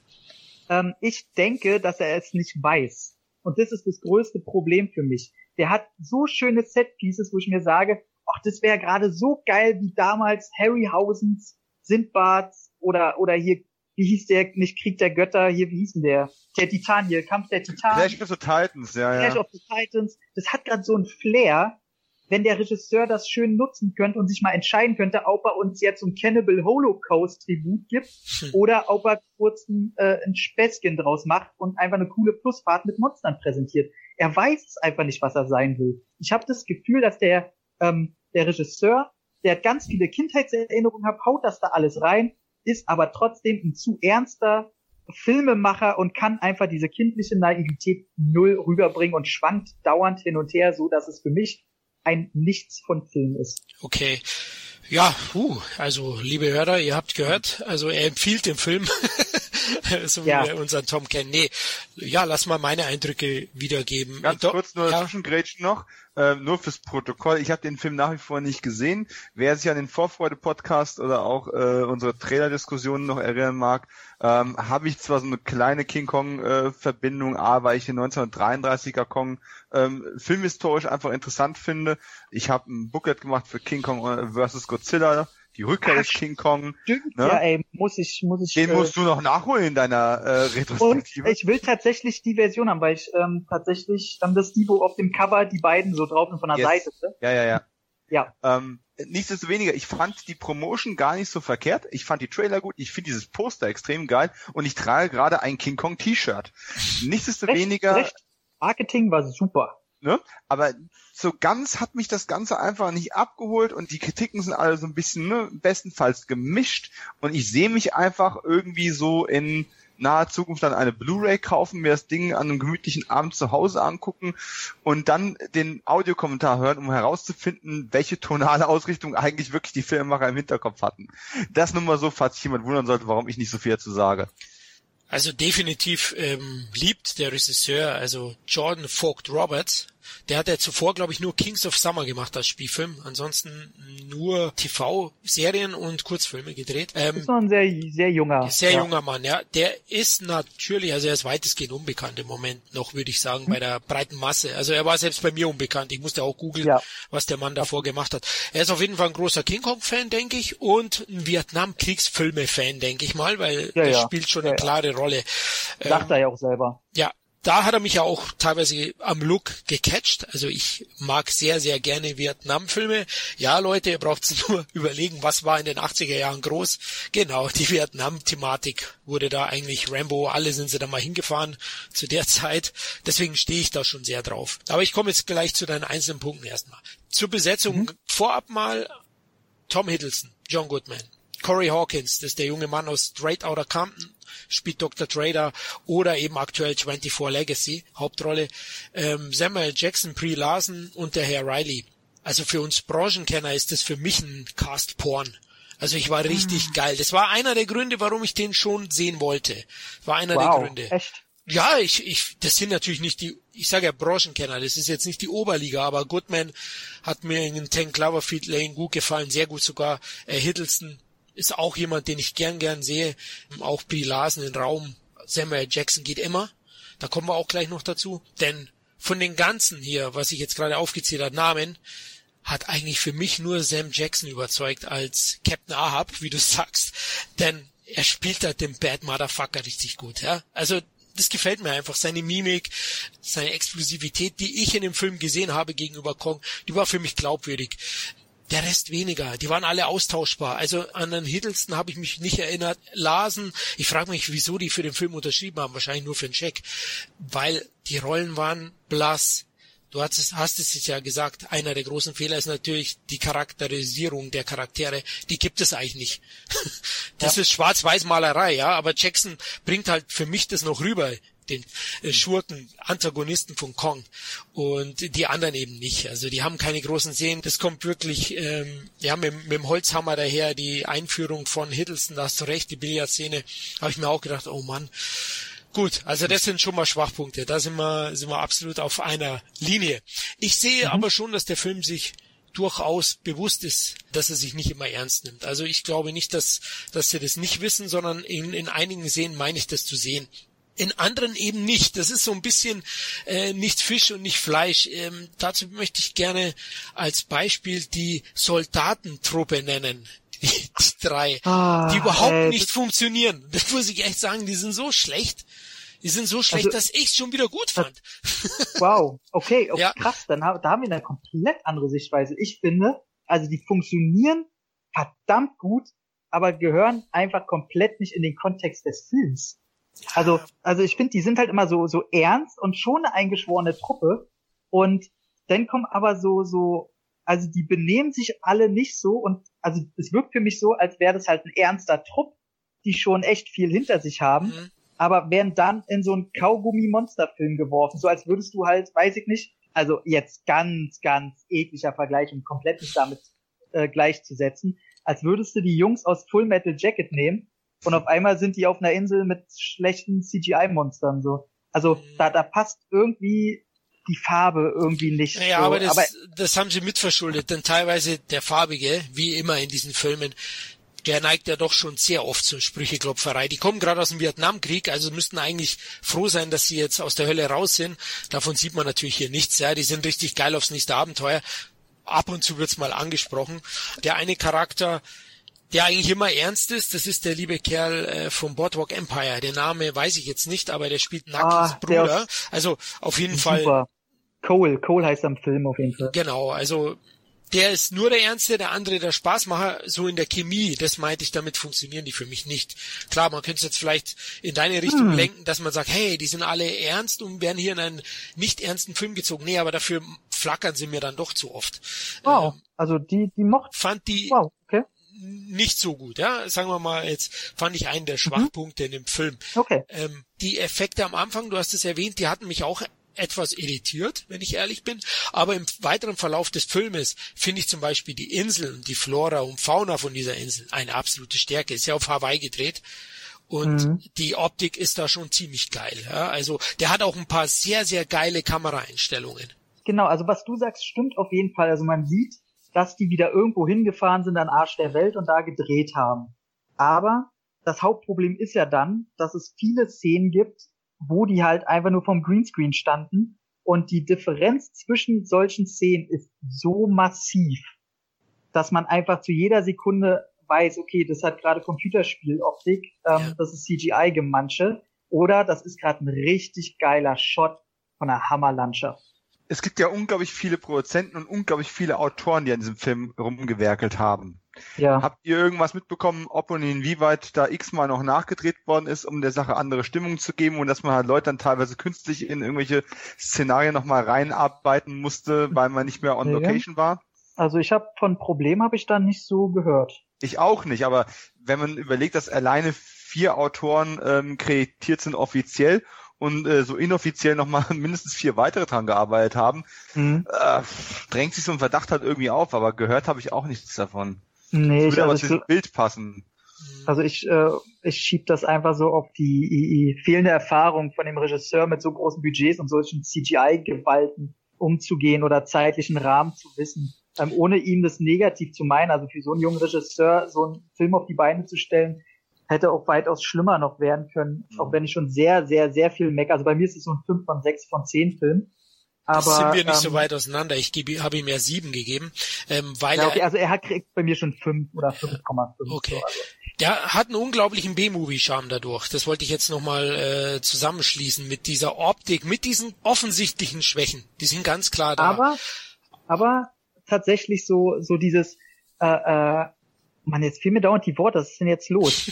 Demenz Dieses, heißt es. Äh, hatte zuletzt diesen High-End High, High-End-Trash-Charakter, aber in schlimm. Sowas wie Van Helsing oder so. Wo, wo man nur mit Computereffekten zugebombt wird, aber der Film einfach nur ein laues Lüftchen ist. Ja, der, ja, aber ich sehe es halt eben positiv. Mir gefällt das eben als B-Movie Hommage, nenne ich es jetzt einfach mal, eine bewusste Hommage von den lieben Kollegen. Deswegen hat er ja auch John C. Riley dann eingebaut, der schon bewusst das Ganze auf die Schippe nimmt. Ja, die ständig, den fand ich auch noch erwähnenswert, positiv erwähnenswert. Auf ähm, jeden Fall. Also ja. der hat auch größere Tragweite, als man vielleicht im Trailer vermuten mag. Ja. Ähm, und auch also wirklich tragisch seine Figur so ein bisschen und der hat die schönsten emotionalen Momente, die ich finde. Also auch was seinen Charakter angeht, ähm, weil er wird ja auch noch mit Samuel L. Jackson konfrontiert. Ja, richtig. Und, und wenn man da dann, wo dann auch so ein Rängespiel ins Leben kommt, obwohl er aus dem Zweiten Weltkrieg kommt. Ja. Und ähm, also da, das fand ich schon sehr, das waren einzelne Szenen, wo ich gesagt habe, auch Mann, es gibt doch Szenen, die funktionieren hier, das ist gerade schön. Genau, und, um, und du siehst ja hier gerade, hier hat man dann doch bewusst das auch ein bisschen aufgelockert, alles. Also, dass man sich nicht nur ernst nimmt, finde ich. Was ich noch positiv fand, ist, dass man doch ein bisschen einen anderen Weg geht als die bisherigen Kong-Verfilmungen, die ja immer alle gleich abgelaufen sind. Also es gibt hier nur eine ganz leicht angedeutete Streichelliebelei zwischen Kong und Brie Larson. Also nicht mhm. wirklich, also man hat eine gewisse auch, Sympathie. Ja, die, ja, die ist, die dumm. ist äh, platt, würde ich sagen. und, und mal, mal ganz ehrlich, warum? Also Brie Larson ist eine tolle Schauspielerin. Brie Larson ist hübsch. Also das unterstreicht dann vielleicht noch deinen B-Movie-Charme. Ja. Warum müssen sie ihr die Titten bis unter das Kinn pushen? Ach, das gehört also einfach dazu. Ehrlich, also bitte. Äh, also das, das fand ich dann, das äh, weiß ich nicht. Vielleicht bin ich auch mittlerweile zu alt oder vielleicht ist es so so ein Fremdschämfaktor, der mir dann einfach einen Tick zu weit geht. Ähm, ich meine, ganz ehrlich, ich sag nur spritziges Wochenende zu Jessica Lang. Aber ähm, ja, genau. da, ich, äh, da, da weiß ich nicht. Da irgendwas störte mich denn da. Ich kann denn die auch nicht mehr ernst nehmen. Und das ist dann vielleicht auch der Punkt, wo du dann einfach recht hast und äh, ich mir das einfach vielleicht ungenügend eingestehen will, dass der Film sich dann doch vielleicht nicht so ernst nimmt, wie ich das denke. Aber das hat dann so, das, ah, das ist, weiß ich nicht. Da, da fühle ich mich irgendwie beschämt. Aber dass die jetzt in der, in der Love Story nicht mehr so weit gehen wie früher, wo du das ja wirklich ausgespielt hast und das ein mega Plotpoint eigentlich gewesen ist, äh, mhm. spricht ja nur für das, also spricht nicht fürs, aber es ist ähm, symptomatisch für das aktuelle Hollywood-Kino einfach. Guck dir mal die ganzen Filme an, die früher eine klassische Love Story noch mit drin gehabt hätten, zumindest als mhm. B- oder als C-Plot. Die haben ja, das ja. heute eigentlich mehr. Du hast in den großen Blockbustern keine Sexszenen mehr drin. Du hast selten mal überhaupt noch einen Kuss drin. Wenn da irgendwo noch Liebe ist, dann darf die höchstens durch Blicke impliziert werden. Ähm, das ist ja irgendwie so ein bisschen bäh geworden in den letzten Jahren. Und äh, ich bin gespannt, wann es mal wieder so ein bisschen kleinere Filme schaffen, ähm, überhaupt noch eine Love Story reinzubringen. Ich meine, wir haben vorhin schon mal den Baby Driver angesprochen, auch wenn du offensichtlich weniger erwartest als ich. Äh, da wird eine Love Story mit drin sein. Ich bin mal gespannt, ob die sich überhaupt mal irgendwie in den Arm nehmen dürfen oder irgend sowas. Also finde find ich aber gerade bei Gull Island fand ich das eher sehr erfrischend, dass da auch Tom Hiddleston und Brie Larson nichts miteinander genau, haben. Genau, das fand ich auch. Also und natürlich zwischen Kong und Larson hat ja Sinn gemacht. Ich meine, die planen ja für 2020. Was wäre, hätte Godzilla vielleicht dann Larson empführen sollen oder also es hätte vielleicht für die Gesamtidee des Monsterverse naja, wahrscheinlich auch keinen Sinn gemacht. Ist aber auch, dass schon für zwei Ende 2018, glaube ich, oder Anfang 2019 erstmal noch ein zweiter Kong kommt und auch ein zweiter Godzilla. Äh, und das danach erst das Aufeinandertreffen. vorbeigegangen. Sind die schon terminiert? Also ich weiß also nur von dem 220er also, was. Also da werden sie also, aber sehr schnell jetzt dann. Also 2019 kommt auf jeden Fall erstmal der zweite Godzilla, wo mhm. als einzige Schauspielerin fest ist die Kleine aus Stranger Things. Äh, ja, genau, die, stimmt. Genau, dies, mhm. äh, und äh, ich habe jetzt Aber gelesen. Aber 2 habe ich jetzt noch nicht so. Äh, doch, kommt 2, da habe ich jetzt irgendwie in so einem Nebensatz habe ich gelesen, dass das jetzt relativ schnell noch vor der Bühne sein soll, dass der noch kommt vor Godzilla vs. King Kong, was ich auch irgendwie ein bisschen unglücklich finden würde. Ja, das ähm, wäre eigentlich, weil man bereitet das schon sehr stark vor. Ähm, genau. Hm, merkwürdig. Ja, dramaturgisch ist der Film teilweise schon bleiben wir mal beim Kong Banane. Und da darf man wirklich nicht vieles auf die Goldwaage legen, sonst hast du damit keinen Spaß. Da kann ich dich Tom teilweise auch verstehen. Aber ich hatte Spaß, denn wie mhm. gesagt, die Schauwerte sind für mich erstklassig. Sie haben natürlich ein paar kleine Schwächen, aber äh, die Effekte sind aus meiner Sicht schon sehr, sehr gut. Also der Battle am Ende zwischen Ah. Riesenechse oder nie, wie hieß das? Echsendings versus Kong fand ich. Schädel, gut. Schädelkriecher. Schädelkriecher, genau. Fand ich. Beste Szene, also fast die cool. beste Szene im ganzen Film, wo er den Namen erklärt. Ja, genau. Echsending, Schädelkriecher. genau. Äh, Riley übrigens. Ja, genau, ja. genau, es war super. Der hat den Film auch bereichert. Also wo er reinkam, ist er dann für mich auch nochmal deutlich stärker geworden, weil auch der Humoranteil und aus meiner Sicht eben dieses nicht sich ernst nehmen stärker herauskristallisiert wurde. Aber also, ich finde den Fight geil am Ende, den Battle und ich finde den Finishing Move von Kong legendär. Legendär. Ich will nicht, ich finde das geil, ja, aber ich will jetzt nicht zu viel verraten. Ähm. Nee, also es, es war einfach, also es war für mich eine klassische Hommage einfach an die alten King Kong Filme, wo er gegen den T-Rex kämpft. Ja, also richtig. da macht er nichts anderes. Ja, ist doch ähm, gut so, ist doch gut so. Ja, nee, ja, ja so an den Move selber, da würde ich auch gar nicht rummeckern, das ist okay. Aber ich habe einfach ein Problem damit, vielleicht bin ich da auch zu sehr in diesem ganzen Making-of-Gedenke drin. Ey, Hollywood schafft's einfach nicht, Wasser gut darzustellen. Also, also gerade wenn, also gerade wenn es halt in Massen irgendwo bewegt werden soll. Und äh, wenn ich sehe, wie, wie er halt in dem Wasser rumläuft und das schäumende Wasser um ihn rum auch gerade halt, wenn die kämpfen, das sieht, das kriegen die einfach nicht gebacken. Und äh, auch diese Szene, wo er, ich sage mal, zum Schluss als rettendes Hilfsmittel einen Gegenstand zu Hilfe nimmt, ähm, ja. der ihn ja zuerst unter Wasser drückt. Ja. Ey, ganz ehrlich, wo da das Wasser runterfällt und er das Ganze, das für mich, ich habe gedacht, nee, das ist, ich nehme euch das nicht ab. Das ist für mich gerade sehr, sehr, eine sehr, sehr, sehr gute Animation. Aber ich bin hier gerade nicht im realistisch Denken. So. Oh. Ähm, aber gut. um mal was Positives zu sagen, ähm, um den, ich will den gar nicht irgendwie völlig absetzen. Ich habe einfach selber keinen Spaß dran gefunden, aber der hat zum Beispiel zwei Sachen, die ich sehr gut fand und wo ich auch wieder deiner B-Movie-Theorie wahrscheinlich langsam mal recht geben muss. Danke. Ähm, ist tatsächlich diese innere Höhlenwelt-Theorie, diese ansprechen, um natürlich weitere Filme anzuteasern, fand ich sehr interessant und ich hoffe, hoffe, hoffe, dass die natürlich auf diese ähm, 20.000 Meilen unter Meer geheimnisvolle Insel-Theorie, Ja. Jules Verne-Gedöns, dass sie darauf noch mehr eingehen in den nächsten Filmen. Und was ich auch als Theorie sehr, sehr gut gelöst finde, wenn sie in Zukunft noch Dutzende weitere Monster-Movies machen wollen, weil da können sie einfach Tausende nehmen.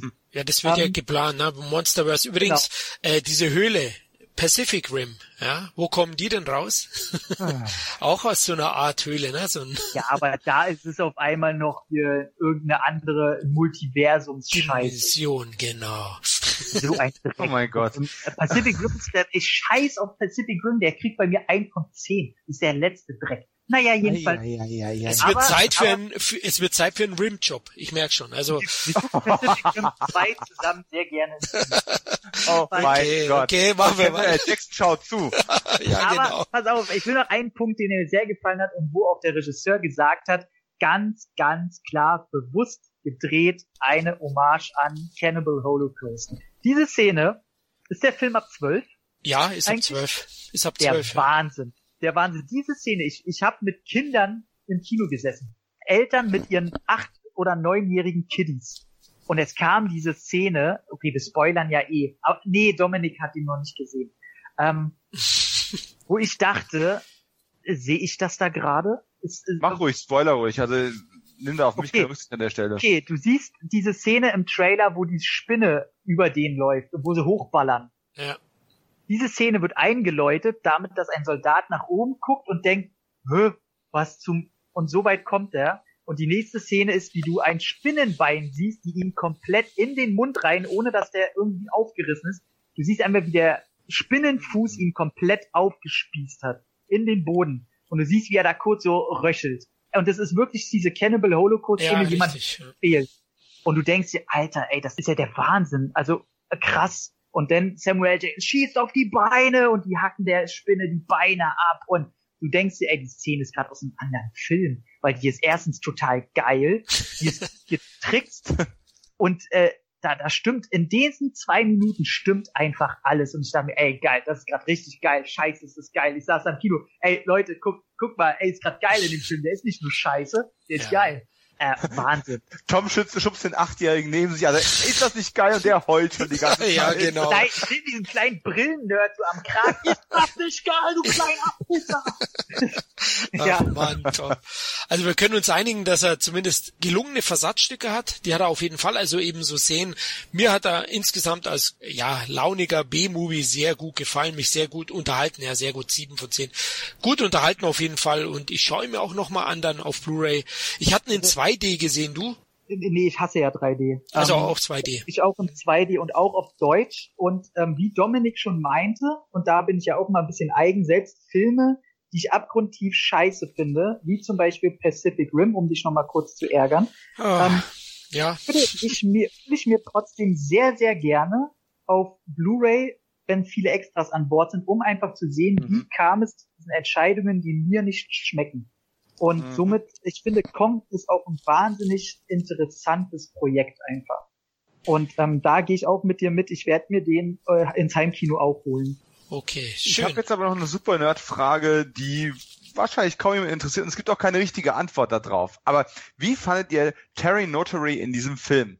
Also den Performer, der King Kong gespielt hat. Weil ich als filmbegeisterter Mensch bin ja so ein bisschen schon genervt, dass Andy Serkis eigentlich so das Pfandrecht darauf hat, jeden CGI-Charakter zu spielen, wo man in einem Mocap-Anzug über eine Soundstage drüber hüpft. Ne? Angefangen von Gollum hat er ja quasi die Affenfilme, also sowohl den Peter Jackson äh, King Kong-Film als auch die ganzen Planet of the Apes äh, Reboot-Filme alle mit begleitet. Und Andy Serkis, immer wenn du irgend so Motion-Capturing-Sache machst, ist der da irgendwo mit drin.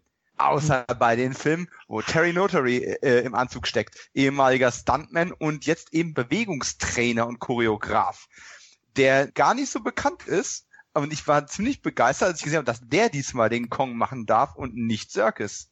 Und ich stelle mir übrigens immer noch vor, dass in 2020 dann Godzilla äh, gegen King Kong antritt und Andy Serkis spielt Godzilla und Terry Notary spielt King Kong und die betteln sich auf irgendeiner Bühne in ihren Stramplern das geht wieder zurück zu diesem äh, alten Ding, ne? was sind denn die Godzilla-Filme gewesen oder wie wurden die immer verschrien teilweise, auch in der westlichen Welt? Naja, schwitzende Japaner in Gummianzüge, die Pappmaché-Städte platt machen. So, und so stelle ich mir das den, den beiden eigentlich mal auf einer Bühne vor. eine sehr, sehr schöne äh, Kombination von Gedanken, die ich so auch noch nicht hatte. Also ich muss sagen, der Film gibt, glaube ich, der Figur Kong nicht genug emotionale Szenen, um da einen Vergleich zu ziehen. Mhm. Ähm, und der ist mehr Weitwinkelshots mit Effekt Kong, der ausrastet. Ja, richtig. Um, ähm, also Kong ist sehr nervös in dem Film generell. Also er mag keine Hubschrauber. Kann man ihn auch äh, nicht verübeln. Genau, ja, man provoziert ihn ja ein wenig bewusst. Aber, aber ganz, aber schöne Szene, Florian, wo wir wahrscheinlich beide gefeiert hätten, ist wirklich, ist das ein Affe? fand ich, ja. fand ich Wahnsinn. Weißt du, welche ähm, Szene auch noch toll ist? Äh, ich ja? sage jetzt nicht wer, aber es wird ja einer verspeist mit einer Kamera. Fand ich auch ganz nett von so einer Echse. Oh, tatsächlich, fand ich sehr innovativ auch. Ja, ich auch, richtig. Also, macht ja, Spaß. Aber da halte ich jetzt eine Gegenszene gegen die pervers. Ich habe gedacht, mir fallen die Eier aus dem Sack. Wo diese Machetenszene in Zeitlupe. Tom Hiddleston mit Gasmaske im Nebel. Die war ähm, cheesy, ja. Cheesy? ja, ich sag's Ey, du bist mal so ein gutmütiger Mensch, Florian. Die war, die war Ach, komm, es klingt aber geil. Tom ja. Hiddleston möchte ich mit einer Gasmaske und einer Machete im Nebel sehen. Ja, es war halt in Zeitlupe inszeniert. Es, äh, es hat was für mich gehabt. Das war Baywatch. Da, da, da, da, zum Beispiel, ja. Also wenn man den Film dann eben überhaupt nicht mehr ernst nimmt zu dem Zeitpunkt, da finde ich, passt es dann für mich auch noch rein. Ja. Florian, ich verspreche dir, auf. wenn ja. ich mir den ins Heimkino geholt habe, werde ich den komplett, und ich meine wirklich komplett, unter dem Aspekt, in das ich hier gerade einen B-Movie-Schwachsinnsfilm sehe. Ja, richtig. Und vielleicht kommt er ja denn von 5,5 auf eine 6. Okay. Also ich weil ich wusste vielleicht beim ersten Gucken auch einfach nicht, wohin er will. Ja, das solltest ähm, du probieren. Es ist zwar ein sehr teurer B-Movie, aber so würde ich ihn jetzt mal sehen, ja. Noch aber, eine Frage. Ähm, ja. Entschuldigung. Aber wenn wir sagen, Godzilla und Kong Skull Island sind im selben Universum und ah. wir, die arbeiten auf ein gemeinsames Ziel zu. Mhm. Sollten die dann nicht stilistisch auch im selben Universum irgendwo liegen? Das ist halt sehr schwer und die Frage habe ich auch schon oft gelesen das passt noch nicht ganz. Und das ist vielleicht der einzige Punkt, wo es gut ist, dass die nochmal irgendwie andere Einzelfilme bekommen. Weil das kann ich mir, ich kann mir absolut nicht vorstellen, wie dieser Kong gegen diesen Godzilla antritt. Das passt einfach hinten und vorne nicht. Ja, da brauchen sie, glaube ich, noch einen Brückenfilm vielleicht. Ja, da hast du schon recht. Ist ein bisschen schwieriger. Ähm, wir haben dir das erste noch, glaube ich, gar nicht beantwortet mit Sirkins, oder? Wie wir den äh, ja. aktuellen Kong-Darsteller, Name war Terry Terry Notary. Notary. Ähm, ja, Tom, du hast es eigentlich schon gesagt gehabt. Also er hat ein bisschen wenig Möglichkeiten. Also ganz am Ende gibt's ein, zwei Szenen mit Brie Larsen, wo man ihm mal dann mhm. einen Face-Shot hat. Ansonsten kann ich mich mehr an seinen behaarten Arsch erinnern. Also weil ja, tatsächlich. ist aber, ja, ist, ist so. aber auch wirklich mehr so ein Bewegungsperformer. Mir ist jetzt zum ersten Mal aufgefallen, ähm, als er mit äh, Roll Riney und äh, Lance Henriksen diesen Lost Tribe äh, Film gemacht hat. Und da gab es dann auch so eine, so eine verschollene Spezies, die auf so einer äh, so, so eine Affenspezies, die auf so einer Insel überlebt hat quasi, die Evolution überdauert hat. Und der ist halt sehr darauf getrimmt, vor allem für verschiedene Spezies oder verschiedene Gattungen und Sachen halt Bewegungen, die dazu passen, zu finden. Er hat auch in diesen Hulk-Filmen gearbeitet und auch diese Abomination, gegen die er mal gefeiert hat. Und solche Sachen hat er halt viel ah, gemacht. okay, okay. Nee, aber wie Florian auch schon meinte, also, also die Szene wahrscheinlich, wo er da im Wasser ist, die wird wahrscheinlich die einzige sein, wo man mal ein bisschen Ruhe hat oder das eben mit Brie also ich habe mir nicht einen Gedanken darum gemacht, wer da jetzt drunter steckt, weil der Film hat auch keine Emotionen. Ja, das ist halt das Ding. Ja, hat er nicht. Er ist distanziert total, ja. Klar. Also kein Charakter, außer Samuel Jackson, den man vielleicht zumindest hassenswert ja. findet. Ja, genau. Findest du? Findest du ihn hassenswert? Ja, ich hassenswert. Ich finde, er spielt schon einen guten Bösewicht. Also als Antagonist gegenüber Kong finde ich ihn ganz gut, ja. Ähm, Riley ist, ist vielleicht sogar mit das stärkste schauspielerische Element. Also mhm. man ja unterschätzt immer, dass dass das ein wahnsinnig guter Schauspieler Super ist. Super Schauspieler, ja. Sie auch Abspannszene, ja. Mhm. Ja, genau. Mhm. Ähm, so Szenen, man, man unterschätzt immer, weil der immer so 70, 80 Prozent Comedian-Rollen übernimmt, aber wenn der emotionale Szenen macht, ach, dem wünsche ich immer so, so ein bisschen Jim Carrey mal so eine Truman-Show, so ein Film oder so, wo er richtig zeigen kann, was er drauf hat. Und da zeigt er das so ein bisschen in emotionalen Szenen. Ähm, einen positiven Aspekt würde ich noch sagen, weil wir ja sicherlich gleich zum Ende kommen. Ja. Ähm, Aspekt, der in keinem Kong-Film bisher thematisiert wird und da so ein bisschen am Rande, so hat es jeweils interpretiert. Bei Peter Jacksons Kong ging es vielleicht noch, aber wie ernährt sich Kong denn eigentlich? Der ist so riesig, was frisst denn der? So viele hm. Bananenbäume gibt's doch gar nicht. Es Fand gibt genug Echsen auf der Insel, ne? Genau, also gut, an Echsen sieht man es jetzt nicht. Ich weiß gar nicht, ich glaube, die frisst da nicht, ne? Aber es gibt halt eine, eine Fressszene, wo du siehst, wie er überhaupt an viel Essen kommt. Und die fand ich einfach für diesen Fakt mal zu sorgen, wovon ernährt er sich eigentlich, fand ich sehr gut. Auch tricktechnisch die einzige Szene, glaube ich, mit, wo ich mit dem CGI zufrieden war. Fand ich sehr gut. Gut, dann würde ich sagen, schließen wir Kong ab als Enttäuschung für dich, Tom, und für mich ja, als, absolut. ja, er erfüllt gerade so überdurchschnittliche Erwartungen, aber er ist jetzt nicht der große Hauer. Äh, Dominik, wirst du ihn sehen? Ja, ja, wie gesagt, ich würde mir auf jeden Fall die Blu-ray holen. Ins Kino gehe ich wahrscheinlich nicht mehr. Erstens, weil ich sowieso relativ äh, wenig ins Kino komme in letzter Zeit, einfach auch zeitlich. Und B, weil es mich einfach nicht so zieht. Und mhm. äh, da ich sowieso vorhabe, mir den dann im Heimkino nochmal irgendwann zu geben, darauf hoffen, dass es ein vernünftiges Bonusmaterial gibt, also zumindest mal äh, ein Making-of und ein Audiokommentar, werde ich dann die Doppelinvestition in dem Fall einfach überspringen. Hm. Ist ja nicht verkehrt. Ich denke, also wenn man dem fantastischen Kino zugeneigt ist, dann soll man sich den schon mal anschauen, wenn man die Monster auch mag. Man muss halt sehen. Ich bin gespannt, wie eure Meinungen sind. Schreibt die ruhig mal, liebe Hörer. Seid ihr im Team Tom oder Team Florian? Ne? Wie, wie seht ihr den Film? Er wird ja doch sehr durchwachsen aufgenommen, ne, Tom? Also es sind viele gespaltener ja, Meinung. Also, ne? ähm, tatsächlich, also wirklich gespalten. Ich hatte wirklich gedacht, ich gehe raus und rede mit äh, all meinen Filmleuten und die sagen mir alle, ja, war nicht so doll. Und auf einmal mit den ersten Vieren rede ich und die sagen, oh, war das mal wieder geiles Popcorn-Kino und es war so und es hat überall geknallt und auch das war mal wieder geil und ich stehe halt da und denke, was? Und dann gucke ich aber halt tatsächlich ins äh, liebe, liebe, geliebte Internet und äh, krieg halt mit, dass da sehr viel auch meiner Meinung war und es wirklich anscheinend 50-50 so ein bisschen einhergeht. Ja, 10 von 10 gibt da jetzt da keiner, glaube ich, aber.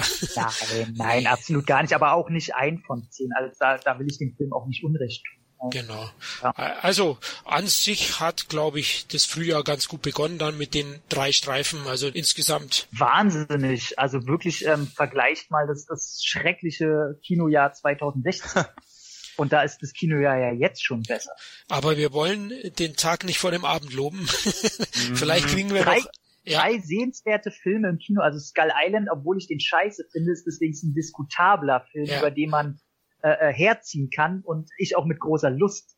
Das 2016er Kino war ja einfach lustlos. Ja, da hast du mhm. recht. Aber du hast ja noch mehr gesehen, ne? Du bist ja schon in den Sci-Fi-Thriller, den ich heiß erwarte, live gegangen in die ja, Pressevorführung, ne? Du Sack. Ja, hatte ich äh, äh, sehr, sehr Bock drauf und ähm, immer ein gutes Zeichen, wenn ich mir nicht mehr als einen Trailer angucke und ich mir sage, ah, und dann wieder Sci-Fi und ich mag ja realistisches, in Anführungszeichen realistisches Science Fiction und ah, und dann noch Ryan Reynolds und hier, das, Sanata, den Japaner, den mag ich auch sehr. Ja. Und natürlich äh, Gyllenhaal, wo ich immer noch nicht weiß, wie der genau ausgesprochen wird, weil das irgendein so norwegischer Name ist. Amerikanisiert sage ich einfach mal Gyllenhaal. Ja, so, äh, willst du schon was von dem, soll ich schon was erzählen? Ja, muss ich reingehen oder lohnt er sich denn? Oh, das ist wirklich eine eklige Frage. Ich glaube, das hängt davon ab, ähm, auf was du Lust hast. Ähm, was ich sagen kann, ist, dass er hat nur einen einzigen großen, wirklich eklatanten, ekligen Fehler, wenn man ihn so auslegen will. Er ist zu null Prozent innovativ. Komplett. Also hm. da, da kommt nichts drin vor, was du nicht schon gesehen hast. Die Trailer suggerieren einen schon in die Richtung Alien, ne? Also ja, ganz klar. Ganz klar sogar. Äh, also. also was ich sagen muss, ist, dass der Trailer wirklich nur und da bin ich auf eine falsche Fährte gelockt worden er zeigt wirklich nur die ersten 20 Minuten des Films. Oh. Also auch komplett nur Szenen aus den ersten 20 Minuten. Das ist aber interessant jetzt schon wieder, okay. Genau, also gerade so Szenen, wo du halt siehst, wie äh, Gillenhall die Tür zwischen sich und Reynolds zumacht und du denkst, ah, das ist eine Szene, wo einer der beiden sterben muss und das wird irgendwo am Ende sein oder so. Komplett fehlgeleitet. Ist nicht so. Ähm, fand ich gut und das Wasser halt macht. Also was ich nicht erahnt hat, ist, dass es halt wirklich Alien ist. Also du hast es zehn kleine Negerlein-Prinzip im All. Nicht mehr und nicht weniger. Du hast keine, keine große Mission, die in Sunshine die hingeht. Du hast keine Rivalität zwischen den Leuten, die es irgendwie interessant macht. du hast jetzt kein Gravity, wo du sagst, oh, da ist die Raumstation irgendwie ein dritter Charakter und die ist interessant, die Raumstation ist uninteressant. Das ganze All drumherum ist uninteressant. Du hast keine fetten Kameratricks und Fahrten um die Raumstation drum, wo du sagst, oh, krass, das ist echt geil. Du hast kein Gefühl für das Weltall im ganzen Film nicht. Aber trotzdem muss man sagen, die Schauspieler alle sympathisch. Von der Charakterisierung eines oder, oder die Selbstlosigkeit eines Raumfahrers finde ich sehr cool. Und die Hingabe und das Alien an sich, ah, ein bitterböses, mieses Miststück. Also wirklich böse, einfach grundauf böse, also böse ein naturelles Tier oder sowas sein kann ähm, und bloß auf Überleben gemünzt. Das fand ich sehr geil. Also es hat kein Mitleid, es muss keine Charakteristika zeigen, es ist einfach ein Vieh, was überleben will. Mhm. Ähm, fand ich sehr gut. Dann schön spritzig, also blutig, eklig, fand ich sehr toll. Das CGI, was vorkommt, glaube ich, an keiner Stelle störend, hat immer funktioniert. Ähm, alles vorhersehbar natürlich, äh, total. Ja. Aber wo ich nochmal sagen muss, die letzten zwei Minuten hast du so ein fettes Grinsen im Gesicht. Also wie lange nicht mehr. Also tatsächlich, wo ich sage, ah, du kleiner Ficker, hast mich gekriegt. Mhm. So. Also ich hätte, ich weiß nicht, ob man aus dem Ende irgendwie einen zweiten Teil machen könnte. Weiß ich nicht, ist schwer vorstellbar bei der Art des Films, weil es halt Popcorn-Horror ist, sag ich mal.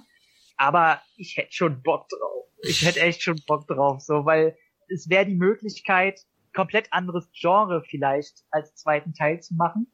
Aber ja, ey, komm, es ist nett, ist wirklich nett. Ich schwanke die ganze Zeit immer zwischen 7 und 7,5. Heute schreibe ich die Kritik und weiß immer noch nicht. Aber ähm, ja, so, so sympathisch und positiv man überhaupt das Wort nett verwenden kann. Also wenn, wenn man dich kennt, dann weiß man, dass er doch sehenswert ist. Also ich glaube, ich werde werd ins Kino gehen, weil ich stehe ja sowieso auch auf realistisches Science Fiction und mhm. wie du erwähnt hast, was mir schon in den Trailern aufgefallen, das wirkt alles sehr realistisch, sehr aktuell die Raumbasen. Also das schaut mhm. unspektakulär, glaube ich, aus relativ. Ja, äh, ja, ist, also da geht der Film auch gar nicht drauf ein. Du genau. siehst, glaube ich, aus der Raumstation so drei Räume oder so. Ja, also Und, mehr so äh, Kammerspielartig. Mhm.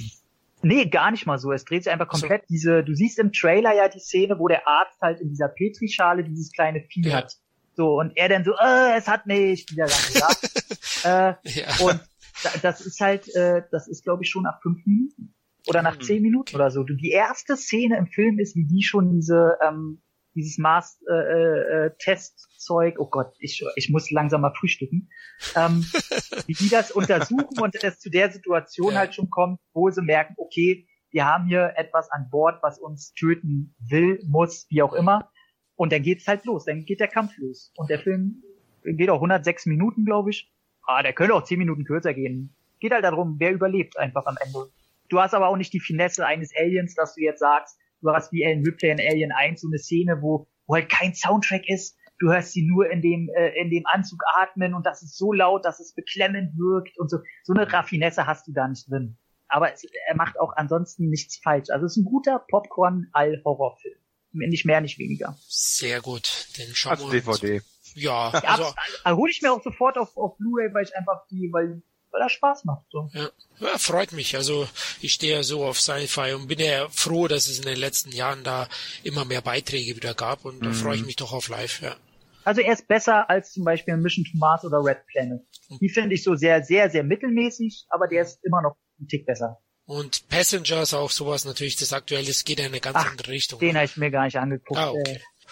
Ja, Hast du noch einen Film aktuell gesehen oder ihr beide, den ihr noch kurz ähm, einwerfen wollt? Ich, ich überlege, ob ich heute noch vielleicht in Schön und das Biest gehe, aber oh nur. Mein Gott. Nee, nee, tatsächlich nur, ähm, um mitreden zu können. Der interessiert mich null, aber ähm, ich, ich mag es nicht, über einen Film zu lästern, den ich nicht gesehen habe. Na, ich will gar nicht drüber lästern. Ich, ich muss so meinen, meinen Ausruf auch mal in, in Reaktion setzen. Ich, ich liebe die Schön das Biest, den Zeichentrickfilm, äh, weil ich damit einfach, einfach, das war so mein erster Disney-Film im Kino gewesen. Da ist halt noch viel Nostalgie mit dran. Und wenn ich den Trailer jetzt für den aktuellen Realfilmansatz sehe, denke ich einfach dieses, also das, das Biest aus dem Zeichentrickfilm hatte damals als Kind durchaus eine gewisse bedrohliche Wirkung auch. Das hier ist ein mit zu viel Weichspüler behandelter CGI-Affe irgendwie in, in, einem Frack. Mhm. Das geht für mich irgendwie so gar nicht. Ähm, ja, also ich muss ja jetzt sagen, ich, ich habe ja, ich kann ja alte, äh, ich habe schon immer die Trickfilme von Disney gehasst, auch wenn mhm. ich mir damit immer Häme einfallen lassen muss, weil ich konnte schon als Kind nicht ab, wenn im Trickfilm gesungen wird. Ich liebe es in Erwachsenenfilmen, weil da die Texte halt auch nicht so, ah, diese moralische Butterbrei weichgespülte Scheiße kann Ach, ich kotzen. komm. Nein, nee, nee, nee, nee, nee, ist ganz eklige Scheiße. Aber tatsächlich muss ich im Gegenzug dagegen sagen, ähm, dass mir zum Beispiel Dschungelbuch, diese Neuverfilmung in Real, sehr gefallen hat. Ich fand den im Kino großartig. Was stimmt Und, mit dir nicht? Ja, ja ich weiß. Völlig falsche Gewichtung. Ja, ich weiß. Ähm, aber äh, deswegen äh, Schön und das Biest, ähm, weil es auch, glaube ich, zurzeit ein sehr wichtiger Film ist, was die Kinolandschaft angeht. Und mein Gott, ich kann umsonst ins Kino. Also und das Kino ist fünf oh. Laufweg weg. So, also was. Das sind Argumente, die sind unschlagbar. Ja. Aber du solltest langsam frühstücken. Ich merke schon, deine Wahrnehmung. Ja. Und aber gestern ganz ganz schnell noch in zwei Minuten abhandeln. Ich habe gestern endlich mal Raum gesehen mit Brie Larson. Der ist sehr stark ja, ich fand ihn jetzt nicht über, über, überstark, so, aber der war, war einfach ein sehr gutes Drama und wer den irgendwie noch nicht auf dem Schirm hat, ähm, am besten, ich bin leider noch kein Elternteil, aber ich glaube, Dan wirkt ja noch ein bisschen härter. Ich ja. habe den mit einer, mit einer Freundin hier äh, heute Nacht geguckt, die selber sehr viel mit Kindern und Kinderpsychologie und so zu tun hat. Äh, Wahnsinn, war, war eine gute Erfahrung. Ich habe gerade gestern Abend ähm, nochmal einen älteren Film aufgefrischt weil äh, demnächst kommt ja der neue Mike Mendes Film auf den auf den deutschen Markt ähm, mit Dolph Lundgren als Dämonenjäger, ne? Den gucke ich heute. Dankeschön. Ja, hat man hat man auch hat man auch echt fies äh, jetzt neu betitelt. Ich meine The Demon Hunter Don't Kill fand ich einen wesentlich besseren Titel, aber Demon Hunter geht auch okay. Ich bin mal schon zurückgegangen und habe mir ähm, The Grave Dancers nochmal angeschaut. Den habe ich schon mal gesehen, das war aber auch so rund in die Zeit, wo der rauskam, so 2005, 2006. Dann hatte den nicht mehr so ganz auf, äh, auf der Kette gehabt.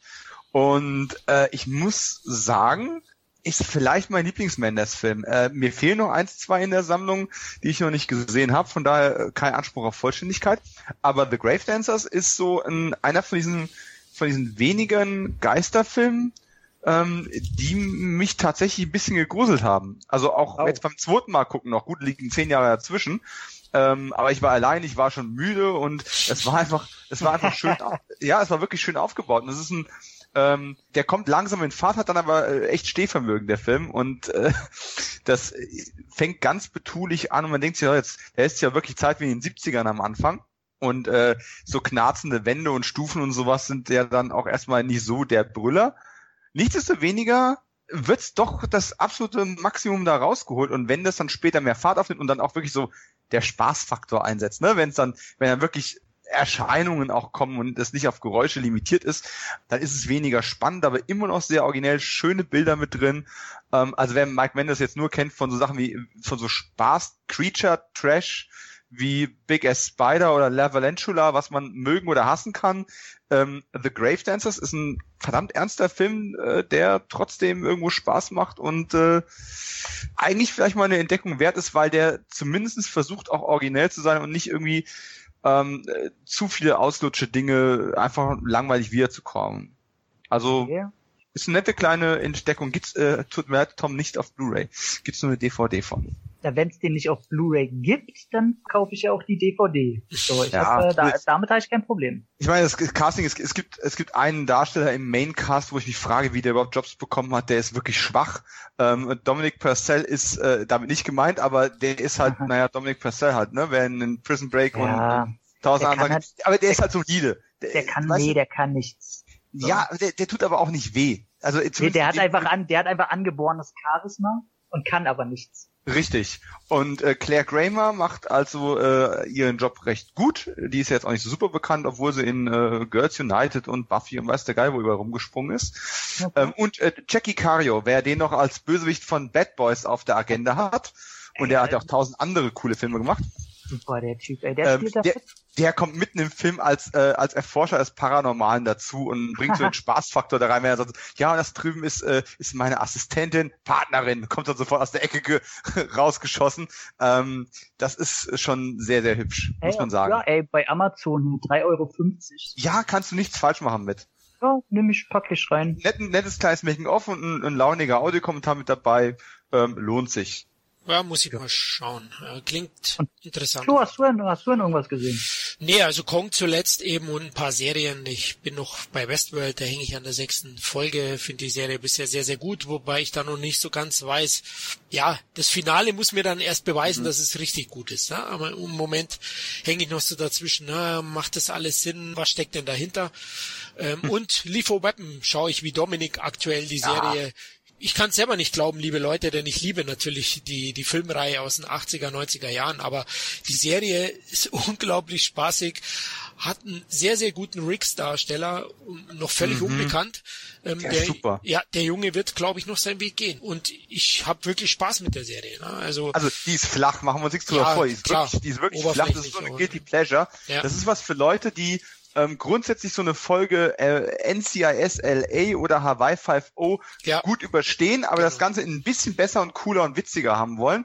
Für solche Leute ist das gemacht. Und äh, während ich die anderen Serien zwar mal geguckt, aber dann irgendwann gecancelt habe, bin ich von der Lisa Weapon Serie immer noch äh, sehr, sehr angetan, muss ich sagen. Genau, man muss natürlich sagen, Überraschend gibt es jetzt erst eine Staffel, aber ähm, ja. wie sich die entwickeln bei Hawaii 5.0 finde ich auch eine unterhaltsame, du hast es gerade schön gesagt, flache, aber doch recht unterhaltsame, flotte Serie, die man so nebenbei mal schauen kann. So ist Liefer ja. auch, auch wenn sie ein bisschen tiefgründiger ist. Zumindest jetzt noch zu Beginn, finde ich, in der ein oder anderen Tricks-Charakterisierung.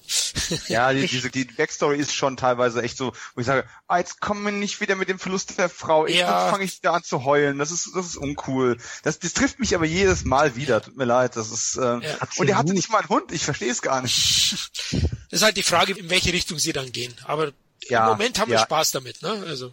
Definitiv. Also kann ich auch nur empfehlen und ist äh, nichts, was man von vornherein jetzt haten muss, nur weil man die Filme in den 80ern stark fand. Ja. Die, die sind unangetastet und stehen für sich äh, die Serie als, als reine Actionunterhaltung mit einem gehörigen Coolness-Faktor und Schnurrbart. Ich hab's doch gesagt. Ja, genau. Schnurrbart kommt wieder.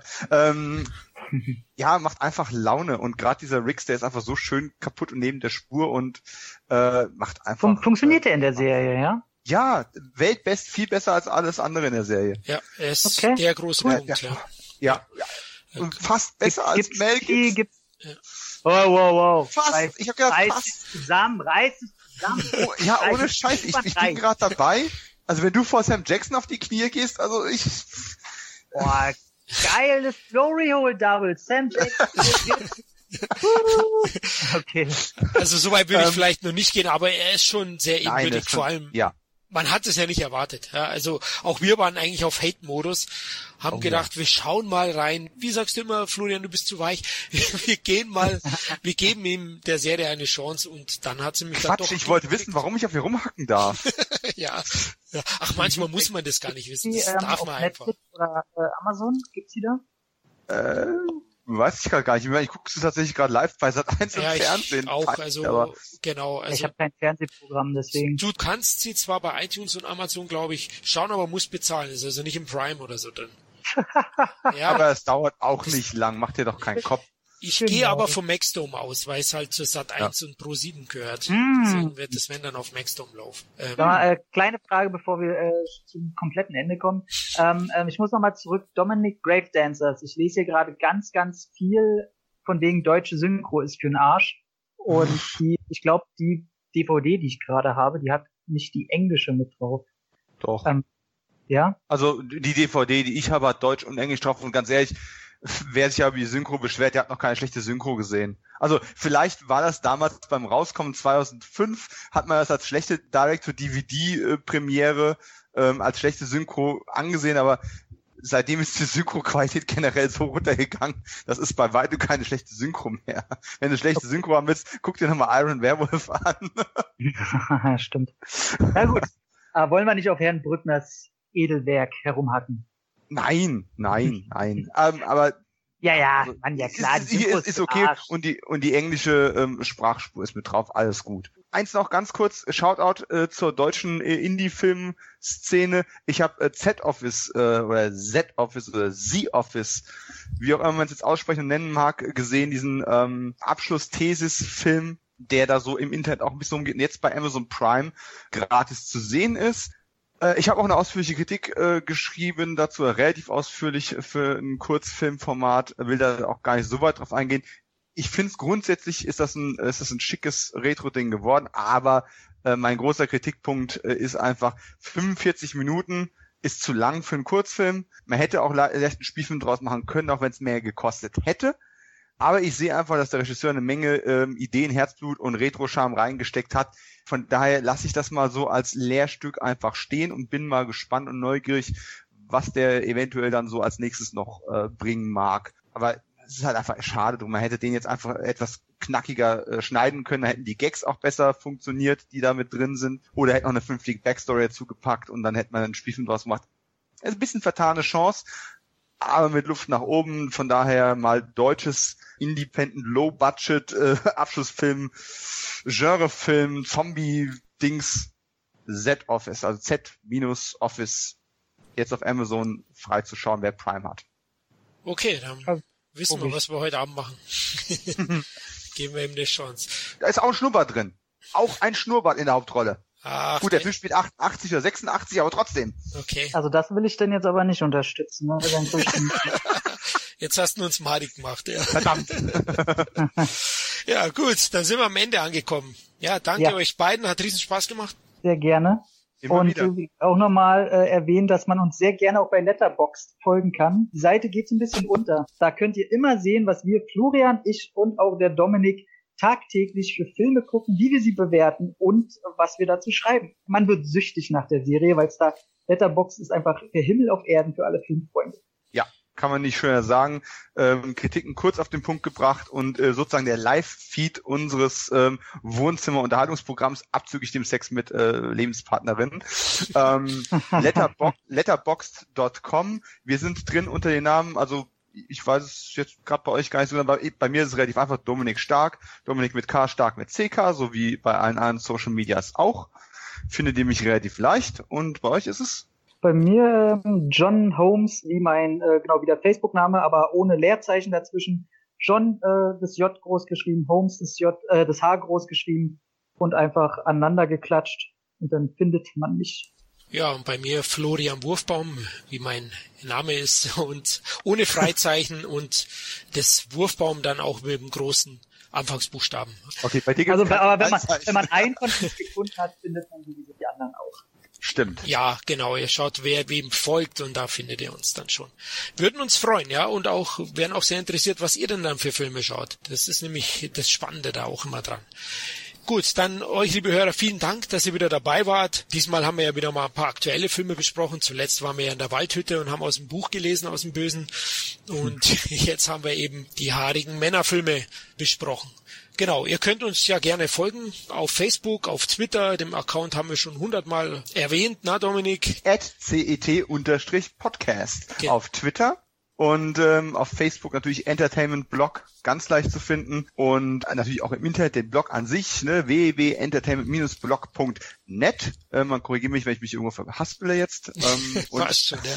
Wir sind ja nett. Twitter, genau. Und mich findet man auf Twitter dann auch äh, stark-dominik und auch auf Instagram dann relativ einfach. So, Genau, also wenn ihr uns da kontaktieren wollt, wir würden uns über Feedback freuen. Wenn ihr uns unterstützen wollt in irgendeiner Weise, teilt, liked, bewertet uns, wie ihr uns findet und macht uns besser damit sichtbar. Da würden wir uns sehr freuen, weil ja immer genau. wieder mal die Fragen kommen. Und bevor wir vor Sam Jackson oder äh, anderen Leuten auf die Knie gehen, dann, dann für euch, bitte, bitte, bitte, bitte, bitte, bitte. Genau, bitte. Meld, meldet euch, wir melden uns dann auch bei euch. Genau, also. Gehen wir uns rasieren. Genau, gehen wir uns rasieren. Ähm, die Frauen werden sich freuen. Gut, dann hoffentlich bis zum nächsten Mal. Macht es gut. Ciao. Tschö. Ciao. Sin Entertainment Talk, der Podcast des Entertainment Blogs. Der Fan Talk über Filme und Serien.